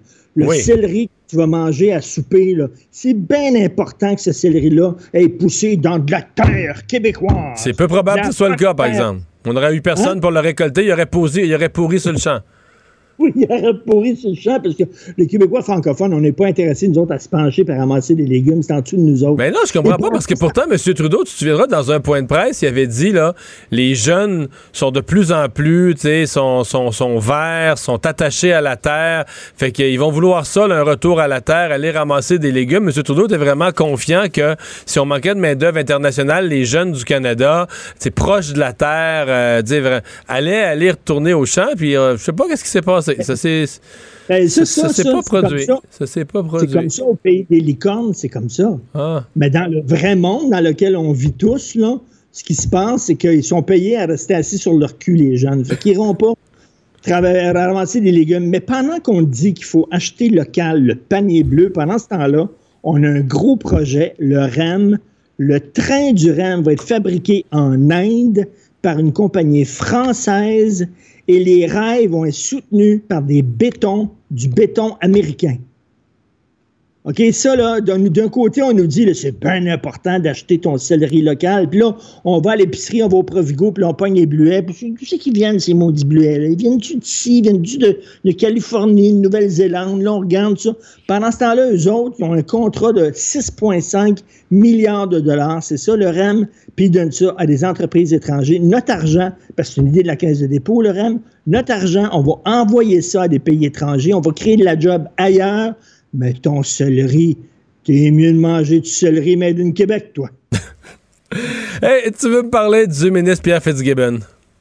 Ben, on a parlé, toi et moi, euh, bon, euh, est-ce qu'on devrait vendre nos méga données aux entreprises euh, pharmaceutiques? Tu avais des bons arguments. Toi, tu dis, ben pourquoi pas? Au lieu des données, nos données au Facebook de ce monde et tout ça, pourquoi on les monnaierait pas? Ça vaut quelque chose. Écoute, moi, les données à des chercheurs québécois, puis d'ailleurs, ça fait longtemps, ça fait des années que les chercheurs québécois veulent avoir accès à ces données-là, qui sont très importantes, puis on les empêche, on leur met le bâton dans les, dans les roues. Mais les monnayer à des entreprises, mais tu bref, il y, a- il y a une discussion à avoir, il y a un débat public à avoir. Tes arguments étaient très bons, il y a une discussion à avoir, mais là, on apprend que ça fait deux ans, c'est le bureau d'enquête, ça fait déjà deux ans qu'on commence à les vendre en catimini par le biais d'un d'un OSBL qui a été créé, entre autres, par euh, un membre de la famille des Marais. Et, et pourquoi ces cachotteries-là? Moi, dès que le gouvernement nous cache des affaires, ça part, on n'aime pas ça, on invente des trucs, des complots, tout ça. Pourquoi M. Fitzgibbon ne l'a pas dit, ne nous a pas expliqué? Regardez, voici le plan, là.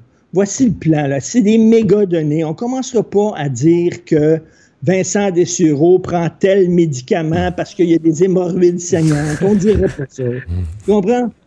C'est pas ça. C'est des méga données, là. Mais qui nous l'expliquent, on n'est pas des imbéciles. Ça a pris des journalistes d'enquête pour le savoir. Ouais. C'est ce qui est plat. Et euh, maintenant, les euh, maintenant les euh, les libéraux demandent une commission d'enquête sur la question, mais on, on apprend que c'est aussi sous Gaétan Barrette que c'était ça avait déjà commencé un peu. Je suis tout à fait d'accord avec toi, quelque chose d'aussi sensible aurait dû être fait en bonne et due forme, être annoncé. C'est-à-dire qu'on aurait dû l'annoncer, prendre les devants et l'annoncer, et non pas attendre que quelqu'un le découvre. Ben oui, parce que ça a l'air tout le temps fou. Comme ça, on dirait que tu caches des affaires et les gens aiment pas ça. Richard, Écoute, en parlant, oui, vas-y. en parlant de chercheurs, on parlait de recherche. Je vais te parler de ça. C'est un texte qui est paru dans le National Post. C'est un homme qui a déjà enseigné à l'Université de Toronto. C'est un éminent sexologue. C'est un chercheur de réputation internationale en sexologie, un Canadien, le docteur James Cantor. Ça fait 27 ans qu'il travaille pour la Société euh, des études scientifiques sur la sexualité. Il a dû démissionner. Pourquoi? Parce qu'il a tenu des propos qui n'ont pas plu au lobby transgenre. OK, il a dit, premièrement, que euh, de permettre à des enfants prépubères de changer de sexe est une folie. est une folie. Pourtant, totale. voilà un sujet où on devrait souhaiter, euh, pour le bien des enfants, que des experts se, se- se prononcent, nous éclairent. Ben, Exactement. Puis il y a plein d'études qui disent. Puis il dit, là, la fameuse dystroph- dystrophie de genre. Dysphorie. de genre. Dysphorie de genre, les gens qui naissent dans le mauvais corps et tout ça, que ça arrive, mais c'est pas aussi courant que les militants transgenres le disent. Puis, puis qu'il y a des gens, écoute, il y a des études encore qui ont fait le saut, qui se sont transformés, qui ont changé de sexe et qui l'ont regretté et qui sont revenus à un autre sexe. Entre autres, il y a une de mes amies, elle allait à l'épicerie et euh, le gars qui, qui euh, remplissait son sac à l'épicerie est devenu une femme, puis il l'a regretté au bout, puis il est redevenu homme après, puis c'est la pire décision que j'ai prise de ma vie. Donc, il y a des études pour affirmer ça, mais Mario, on ne peut rien dire sur la théorie du genre, sur les transgenres. La moindre petite critique est vue comme t'es transphobe. Mais parce que c'est même plus de la critique, c'est de la science, là. C'est de la science. C'est des recherches, c'est des observations sur des grands nombres de cas. Tu regardes ce qui se passe. Si tu n'as plus le droit d'étudier une situation, comment tu peux, euh, dans des cas quand même complexes, des parents, mettons, qui se posent des vraies questions comme par rapport à leurs jeunes, comment on va pouvoir améliorer la façon dont on les guide si on n'a pas le droit d'étudier la question puis de, de- de partager les conclusions? C'est complètement fou. Écoute, J.K. Rowling, euh, l'auteur de Harry Potter, elle a rien dit. À un moment donné, elle l'a vu, il y avait un texte, puis on parlait des people who menstruate. Les gens qui, ont des menstruations, ben, dit, ça s'appelle une femme, ça. Les gens qui ont des menstruations, ça s'appelle une femme. Elle elle s'est fait tomber dessus par le lobby transgenre? Voyons donc, les hommes aussi peuvent, euh, peuvent être menstrués, ça n'a pas de bon sens. Ben non, les hommes, si tu es menstrué, c'est parce que ta plomberie est une plomberie féminine. Que si tu veux que je te dise, c'est comme. c'est très drôle, Mario, parce que les gens qui respectent pas la science, par exemple, qui disent euh, la Terre est plate, on dit t'es bien niaiseux, tu crois pas la science. Mais les gens qui disent, ben, il y a une science qui s'appelle la biologie, et la biologie nous dit qu'il y a deux genres, il y a les hommes, puis il y a les femmes, il y a deux sexes. Non, ça, tu peux remettre ça en question, puis t'es pas niaiseux. Et, et reconnaître ça, pour moi, le reconnaître ça comme base de la vie, c'est pas du tout nier la, la- la- la- la dysphorie de genre comme étant quelque chose qui peut exister, qui doit être Ah oui. regardé avec sérieux, compassion. Tu sais, c'est pas parce que des gens vivent cette réalité-là que ça existe plus un homme et une femme. là. Mais il y a quelque chose qui a glissé, là. Et Mario, c'est reste que c- c- je veux dire, les trans prouvent le genre parce que ça montre à quel point tu peux avoir Oui. un mal de vivre quand t'es pas dans Si tu le... demandes à changer de genre, ouais. Ben, c'est ça, à quel point tu tu t'en rends compte là, qu'il y a un problème. Si les genres n'existaient pas, il y aurait. Personne ne devrait changer de genre, ouais. Serait bien dire, On s'entend que c'est des épreuves là, de, changer de changer de genre. C'est une preuve que le genre existe. C'est- Ça ne veut pas dire que la dysphorie de genre n'existe pas, par contre. Mais c'est vrai que c'est un Je- je sujet qui est tabou. là. Mais là, donc, il a dû démissionner. Pour revenir à ton histoire, là, on, on élargit, mais il a dû démissionner. On est dessus, puis tout ça. Richard, Là, Richard est en train de t'es en train démissionner. de jouer à un jeu vidéo. T'es en train de démissionner de la technologie. et de- Tu Richard, ta Atari, ta machine Atari vient de, de, de buzzer dans Il joue à Pong, là, la petite balle, elle revient de temps en temps. bon, il est perdu. Bon, on est perdu. Il est perdu. Euh, on va essayer de rétablir la connexion avec euh, euh, Richard. Euh, ben pendant ce temps-là, est-ce que tu as regardé le discours du président J'ai Trump? regardé ça hier avec attention. Pas au complet, par contre. Écoute, Il a parlé longtemps, hein? Écoute, une heure, une Une heure, heure et dix, ouais, c'est ça. C'est long. Moi non plus, je pas regardé au complet. Surtout que euh, on n'apprenait pas grand-chose. on commence à avoir fait le tour de Joe Biden, c'est un méchant. Joe Biden va euh, ruiner l'Amérique, va détruire tout ce qu'on connaît, euh, tout ce qu'on aime, euh, le rêve américain. Il n'y aura plus rien de ça. là. Ça va être un parking après euh, Joe Biden, même si c'est Sleepy Joe Biden. Donc Joe Biden, il dort, mais il va C'est détruire vrai c'est en quelques contradictoire, ça. Il dort, mais il va tout détruire. Ah, ça va vraiment être rapide. Euh, discours donc qui est très tranché de, de, de Donald Trump. D'ailleurs, voici un extrait euh, qui montre, c'est le ton un peu des derniers jours aussi, montrant que vous avez le choix entre deux Amériques, entre Joe Biden et Donald Trump, et que c'est pas beau du côté démocrate. Écoutez le président. This election will decide whether we save the American dream or whether we allow a socialist agenda to demolish our cherished destiny. Your vote will decide whether we protect law abiding Americans or whether we give free rein to violent anarchists and agitators and criminals who threaten Mais ça, c'est le centre du message. C'est entre la loi et l'ordre, être en sécurité, ou donner les rênes à des, des, des, des agitateurs violents, euh, des, des anarchistes. Des anarchistes et les gens. Et, et ça, là, moi, à mon avis, euh, à mon avis, ça marche comme argument. Auprès, et là, je, précise, auprès des indécis, de gens qui sont peu politisés, donc suivent la politique juste assez pour aller voter qui souvent c'est des gens qui veulent pas de troubles, ils aiment pas ça la politique, c'est de la chicane, ils veulent une société où on répond à leurs besoins de base, à qui je peux faire confiance. Et s'ils voient aux nouvelles de l'anarchie dans les rues, puis que Trump dit, regardez, là, les, les, démocrates sont du bord des anarchistes, puis moi je veux l'ordre. Hmm. Même s'il y a un côté absurde, tu dis, ben là, c'est toi qui es au pouvoir, puis c'est sous ton règne. C'est sous ton règne que, le, que le, bordel, le, bordel, prend dans les rues, que le gars de 17 ans, c'est sous ton règne qu'un gars de 17 ans est rendu avec un fusil qui tire. Mais c'est c'est pas ça qui va passer. Ce qui va passer, c'est son message. Moi, à mon avis, à mon avis, euh, ça s'est resserré. La convention des démocrates a été moyenne. La convention des républicaines a réussi à refaire un petit peu l'image de Trump installer ce message de la loi et l'ordre. Et à mon avis, ça s'est resserré depuis deux semaines. Je lisais euh, The Atlantic qui avait un dossier justement là-dessus aujourd'hui puis qui se questionnait Joe Biden. Puis je comprends que pour respecter la distanciation, tout ça, on le voit très peu.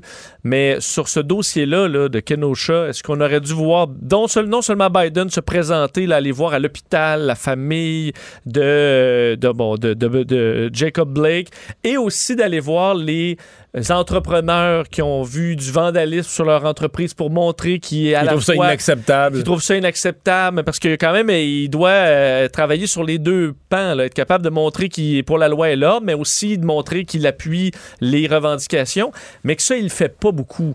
Mais il y a il des va, gens, ça, il va ouais. probablement payer le prix au niveau des sondages. Il le dit sur Twitter, là, son message est très anti-violence, mais c'est pas, euh, c'est pas visible tant que ça. Hmm. Mais euh, il y, a, quand même, dans les attaques du président Trump, euh, ben, c'est interprété par beaucoup de médias américains là, qui sont pas très favorables à Donald Trump, tu sais, qui il met dans la bouche de Biden des choses. Même dans certains cas, il affirme que Joe Biden a pris telle position alors que c'est mot à mot le contraire. Exact. Biden a dit le contraire. Oui. Mais je veux dire, je veux pas être plate, là, Jean Charest, c'est ça tout le temps. C'est pas comme quelque chose. On semble, dire, on semble penser que Donald Trump là, a inventé ça. Ouais, mais souvent, on va peut-être, mettons, grossir ou, la réalité. Il va peut-être plus loin que tout le monde. Mais là, là il... des fois, c'est juste vraiment un mensonge, mais tu sais, éhonté. Là. Oui. Mais, mais tu dis que ça jouait, ça jouait ben, même avant ça. Tu sais, mettons, moi, quand, quand, on, quand j'entendais ça hier, ce reproche-là qu'on faisait à Trump, déformer ce que l'autre a dit, puis partir d'une petite affaire. Puis, mais je te dis, j'ai signé tel projet de loi, puis que tu l'as pas signé. Non, ça, c'est extrême. Là. Ça, c'est extrême. Mais tout a reviré, là, écoute, euh, j'entendais ça hier, je me disais, ouais, c'était la technique, avec, mais avec moi, mais avec tout le monde, c'était la technique de base de Jean Charest. Il y a une sœur qui est venue parler, une bonne sœur, pendant la convention, puis qu'elle expliquait que le duo Biden-Harris était le duo le plus anti-vie qui s'était jamais présenté à la présidence et qu'ils étaient même pour, d'un, les avortements très tardifs et les infanticides. Ça, je veux dire, il n'y a rien de ça de vrai. Biden n'est pas un pro infanticide. Là, tu as une bonne sœur qui va mentir, inventer là, tout ça devant tout le monde. Euh, mais, euh, mais tu vois, euh, Biden avait une vidéo hier, c'était quand même euh, humoristique, c'est-à-dire que il y a eu beaucoup d'attaques toute la semaine. Les républicains ont, ont attaqué sur la, la, le front religieux. Là. Puis tu sais et là, Biden disait dans une vidéo, en riant d'ailleurs, en souriant ou même en riant, c'est quand la dernière fois que, que, Donald Trump a fait de l'ombre à l'entrée d'une église? Je sais pas, ça, une formulation. parce que c'est, mais c'est des affaires absurdes, parce qu'effectivement, Trump, toute sa vie était pro-avortement. Euh, toute sa vie, s'est présenté, en tout cas. C'est un gars de New York. Peu religieux, ouais. pas, fait, pas religieux, elle n'est pas église du tout. Euh, puis là, les, les gens euh, les gens du Bible Belt, là, les gens accrochés à la Bible, qui votent toute leur, toute leur vision politique est issue d'une vision religieuse, là, sont accrochés. Bon, peut-être à cause de Mike Pence, qui doit l'aider sur ce front-là, mais quand même, là, il semble avoir une dévotion. Mike Pence, il faut le rappeler qu'il va pas dîner avec une femme sans la présence de sa femme parce qu'il pourrait être tenté. Là. Ah oui? Oui, il mange pas seul avec une femme, jamais. Il a dit ça même avant d'être élu. C'est peut-être parce qu'il se méfie, il se méfie de lui-même. C'est peut-être le contraire. Ben, ouais, c'est ça, je- euh, effectivement. Là. Mais euh, et d'ailleurs, ben, la, la- la- là, la campagne est pas mal lancée. Les deux conventions sont faites et euh, Trump est déjà parti sur le terrain. Aujourd'hui, il s'en va euh, au New Hampshire, État qu'il avait perdu là. Par un cheveu en 2016, alors il va donner un discours. Et là, on s'entend les, les- la distanciation, comme hier pendant son discours, ça a pris le bord.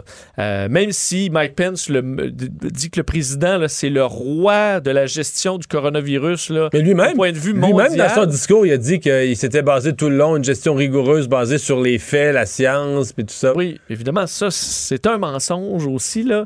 Euh, mais euh, donc, il fait, il fait sa tournée et Biden, ça devrait commencer bientôt. Il devrait commencer à sortir de sa tanière, on dit probablement autour du Labor Day, là, qui est le 7 euh, septembre prochain, la fête du travail américaine, et qu'ensuite devrait commencer à à être un petit peu plus public, là, parce que là, il était terré depuis longtemps. Premier débat, 29 septembre prochain.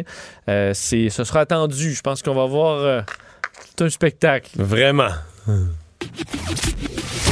le commentaire de Emmanuel Latraverse. Des analyses politiques pas comme les autres. Bonjour Emmanuel.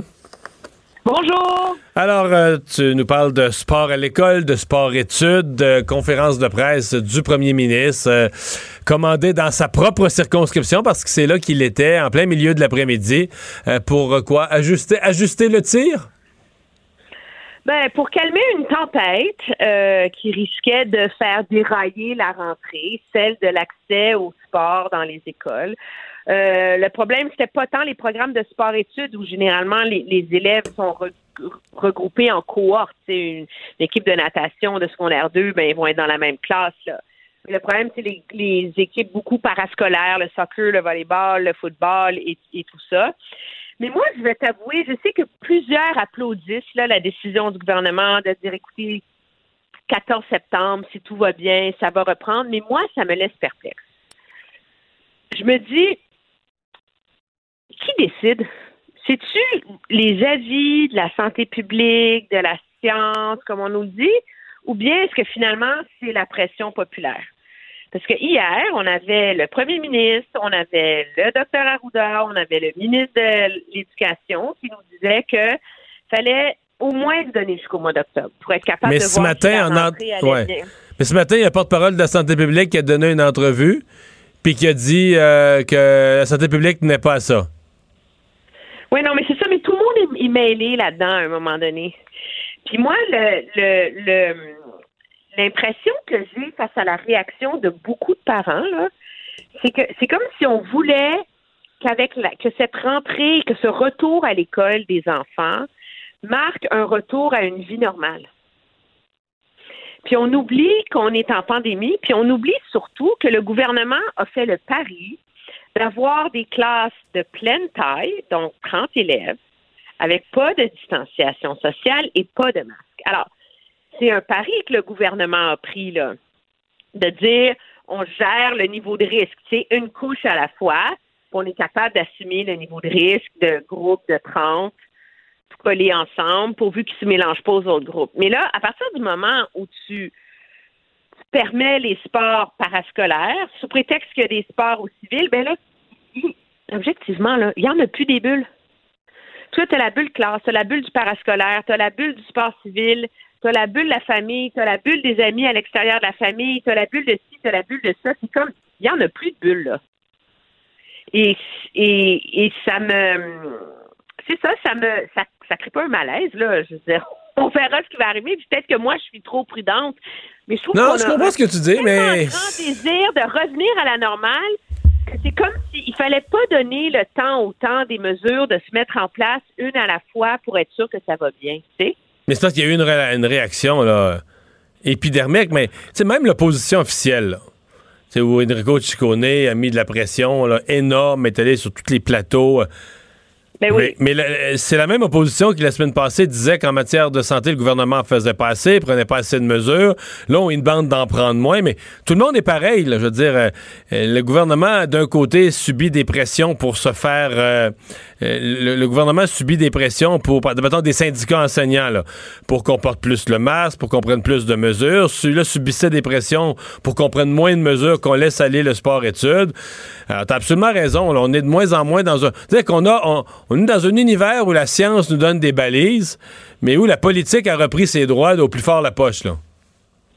Ouais, puis où on euh, et c'est comme si je pense que tu sais il faut quand même applaudir là la, la santé publique et l'ensemble des Québécois pour avoir réussi à vraiment aplatir la courbe. Je pense qu'on aurait eu une conversation, on avait une conversation sur le retour des classes au- à la mi-juin, puis tout le monde avait des doutes, sur si ça serait possible. là. Tu sais, parce qu'on se disait, mon Dieu, il y a encore beaucoup de cas, tu sais, ça va pas encore bien au Québec. Il y avait une grande inquiétude. Et là, finalement, ça s'est vraiment stabilisé. Là.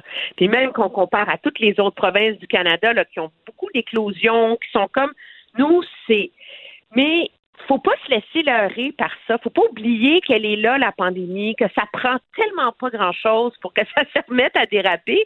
Et moi, ça me. Je sais pas, Ouais. ça, me, ça me surprend, là, ce- cet enthousiasme euh, collectif là, pour euh, faire comme avant. Mais Emmanuel, on, on a eu la discussion plus tôt euh, dans l'émission. Dans le scénario optimiste, que l'école n'a pas d'impact sur la pandémie, que la deuxième vague euh, semble pas frapper, qu'on vit pas ce que vit présentement la France, par exemple, et qu'on se retrouve dans deux semaines, mettons, à la veille du 14 septembre, qu'on a toujours une centaine de cas par jour au moins, il n'y a pas de doute, le sport recommence dans les écoles. Dans le scénario, euh, bon, un scénario extrême à l'autre bout, le scénario où euh, c'est la- c'est la catastrophe, il y a tellement de cas des, partout dans les mais écoles. tu fais quoi quand tu es à 150 cas? Mais par c'est ça que j'allais te dire. limite, À mon avis, 160? dans tous les scénarios intermédiaires où la, la pandémie reprend un peu au Québec, 200-300 cas, 300-400 cas, il y en a ici et là dans les écoles, puis là, t'es plus trop sûr. Il me semble que la reprise du sport, c'est la première affaire qu'on va mettre de côté, là. Avant de fermer les écoles, là. 400 cas. Attends une minute. Toi, tu dis 300-400 cas. La ligne dans le sable se pas- tracé, le ministre de la Santé 170. cette semaine, c'est 170. Oui, ouais, effectivement. Pas beaucoup, là, quand on compte, tu sais, à la quantité d'enfants qui sont dans les écoles, puis, puis tu sais, que tout d'un coup, là, ils vont, on va se rendre à 170. Ça sera pas le moment de paniquer. Tout le monde est d'accord avec ça, là. Mais je trouve qu'on on, on en demande beaucoup, beaucoup. Puis j'essaie pas de dédouaner le gouvernement de la CAQ, mais je trouve qu'on en demande beaucoup à nos autorités en ce moment Ouais. pour se sentir bien collectivement. tu sais. Bon. Euh, donner de la RAMQ, euh, c'est euh, un sujet qui a retraîné depuis une semaine. Bon, entre autres dû au Ben fait oui. de la façon un peu cow-boy dont le ministre a lâché ça. Euh, ouais. Mais poli. mais il y a quand même... euh, je dis parce qu'il y, y a la forme et le fond, parce que sur le fond, plus on entend des experts, plus ils disent, ben oui, la science va dans ce sens-là et on n'a pas le choix, il faut aller dans ce sens-là. Oui, tout le monde, c'est comme, euh, mais c'est un débat difficile, moi, puis j'ai beaucoup de difficulté à me faire une tête euh, là-dessus. Je t'explique. Je pense qu'on on est d'accord sur le principe. Euh, je me rappelle plus, quelqu'un à qui je parlais aujourd'hui me disait, tu sais, il y a un fameux programme qui s'appelle Imagia dans lequel ils mettent les scans pour le cancer. C'est grâce à l'intelligence artificielle qu'on est capable d'identifier des cancers qu'à l'œil nu, là, on verrait pas. Pourquoi? Parce que ces programmes-là sont, ont été bâtis avec des centaines de millions de scans. là. Donc, Donc, on a utilisé, on a utilisé des données personnelles parce que ce sont des scans qui ont été pris là, sur des organes de Québécois ou de Canadiens qui ont eu le Ben cancer. non, justement, on utilise des organes euh, puis des données qui viennent de l'étranger parce qu'on n'est pas capable de les avoir ici au Québec. OK, je comprends. Alors nous, on se drape dans notre euh, dans notre euh, dans notre euh, protection des données personnelles et dans notre sécurité totale et notre vertu, mais c'est grâce aux données personnelles d'autres qu'on y arrive. Je comprends. Ceci étant dit, c'est pas une raison pour que ça soit un bar ouvert. Moi, le problème que j'ai avec l'idée des compagnies pharmaceutiques, je pense qu'il faut que le gouvernement trouve une méthode pour rendre ces données-là, qui sont une mine d'or pour les chercheurs, euh, disponibles pour les chercheurs indépendants dans les universités, etc. Mais les compagnies pharmaceutiques, là, Puis moi, je tombe pas là, dans la théorie du complot, là, tu sais, le big business, le big pharma qui veut tous nous empoisonner, là. C'est pas ça, mais c'est des compagnies qui sont là pour faire de l'argent. Exactement. Puis Donc, faut que tu t'assures, faut que tu t'assures que si tu as une mine d'or, faut que tu t'assures que tu la fasses payer l'or. Oui, mais il faut que tu t'assures aussi, est-ce que la RAMQ, qui n'est pas un immense organisme, là, est vraiment équipée pour gérer ça?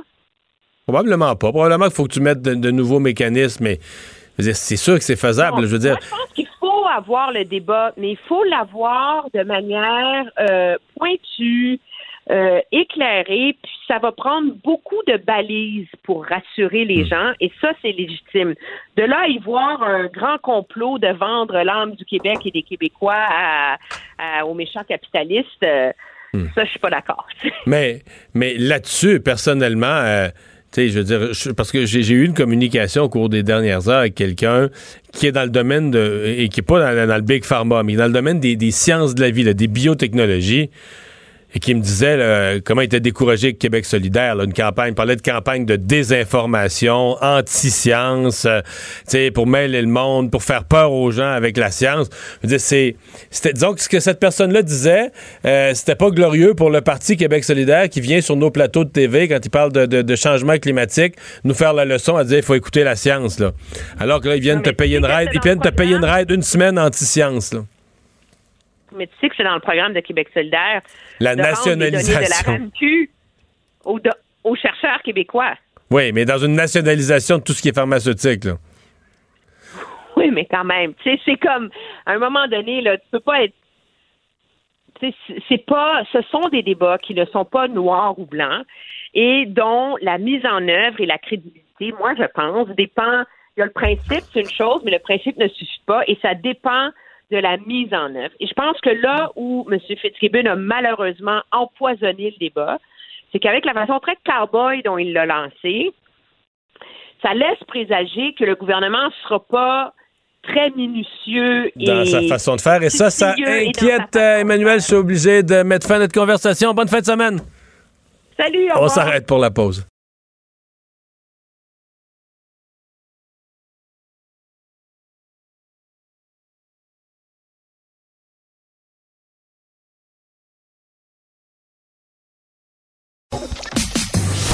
Mario Dumont et Vincent Dessureau.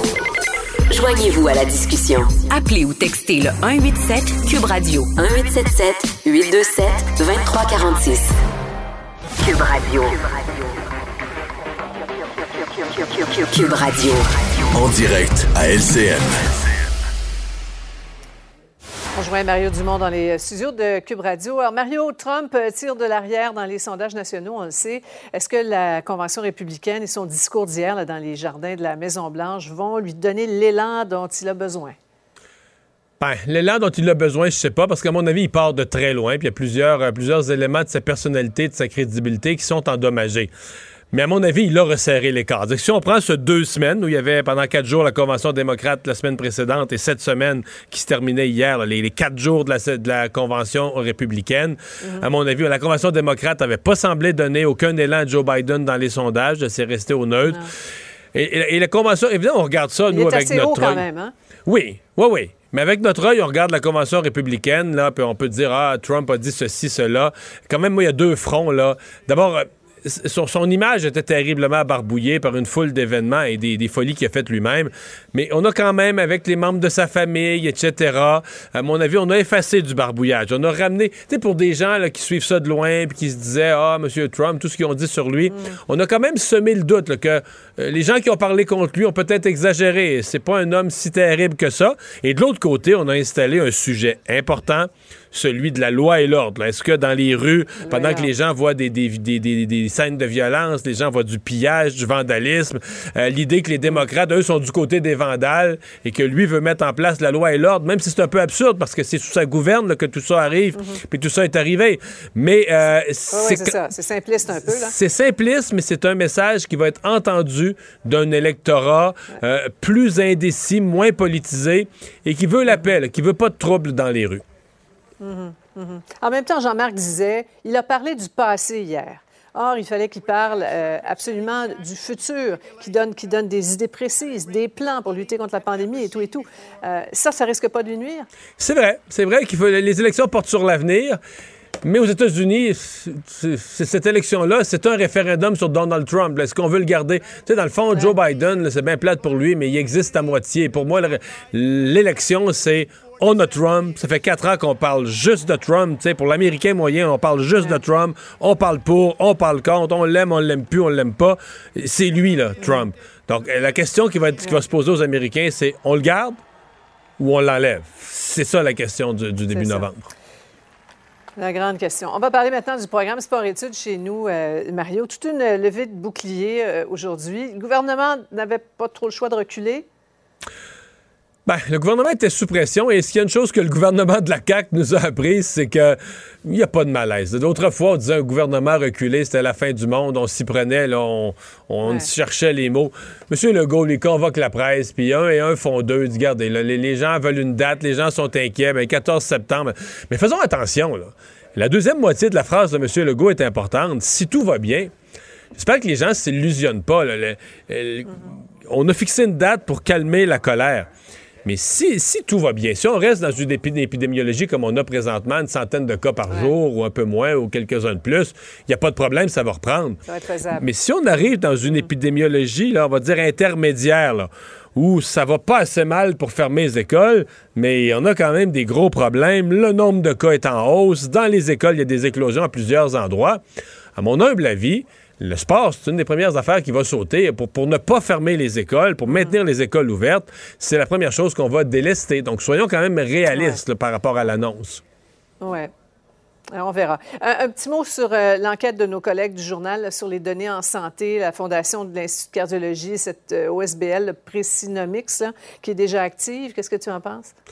Ben, J'ai un malaise sur la transparence des gouvernements, la façon dont le ministre Fitzgibbon a annoncé ça. Quand on fait quelque chose comme ça, avec des données qui appartiennent au grand public, même si c'est pas notre vie privée, dans le sens que nos noms sont pas là, elles ne sont pas nominatives, je pense qu'on aurait dû le faire au vu et au su de tous. Et les partis d'opposition qui demandent ça ont raison. Mais pour le reste, franchement, euh, la semaine passée, je riais. Je disais, je m'amusais à dire Gabriel Nadeau-Dubois est drôlement habile, il a fait bien du millage avec ça, fait peur au monde un peu, no- no- nos données, etc. Mais là, du côté de Québec solidaire, c'est franchement exagéré, là, la campagne de peur, les vidéos sur Internet. Et moi, j'ai parlé à des gens dans le domaine des sciences, des biotechnologies, de la recherche médicale, des gens qui travaillent à, nous- à trouver des meilleurs médicaments pour améliorer nos vies. Ils sont découragés. Ils parlent du côté de Ils ont Québec de solidaire. ces données-là. Ben oui. Puis là, on parle du côté de. Québec solidaire d'une campagne de désinformation anti-science et ça devient pic-pic pour un parti qui vient sur nos plateaux de TV quand parle, parler de changement climatique et nous dire ah il faut écouter la science, il faut écouter la science là. Merci beaucoup, Mario. Bon Au revoir. week-end. Alors Vincent, ben je pose pas la question qu'est-ce qu'on surveille en fin de semaine, on veut s'informer sur la politique américaine et on t'écoute. Oui, bien, on rappelle que toute la nouvelle programmation de week-end euh, à Cube Radio. Donc, demain, il y aura une su- succession d'émissions, que ce soit oui. sur le sport, le culturel et tout ça, l'actualité. Moi, je m'occupe de la partie euh, course à la présidence. Et évidemment, on a eu une semaine de fou. T'en parlais il y a quelques minutes. Alors, on va revenir sur les principaux euh, extraits là, les plus intenses de cette convention républicaine. Et je parle, entre autres, à une experte de, de la droite conservatrice aux États-Unis, qui, évidemment, euh, ben, on, on s'intéresse à eux cette semaine. Est-ce que ça a été un hit, euh, le- la convention républicaine? On va analyser ça demain à 17h sur nos ondes et disponible par euh, balado en 17 tout temps. Que Dieu bénisse l'Amérique, mais le balado est, est Vous pouvez là. l'écouter quand vous voulez. Et ainsi que le balado de la semaine passée pour lequel j'ai eu d'excellents commentaires. Merci, t'es gentil. Merci Vincent, merci à vous d'avoir été là. On se retrouve lundi 15h30. Cube Radio.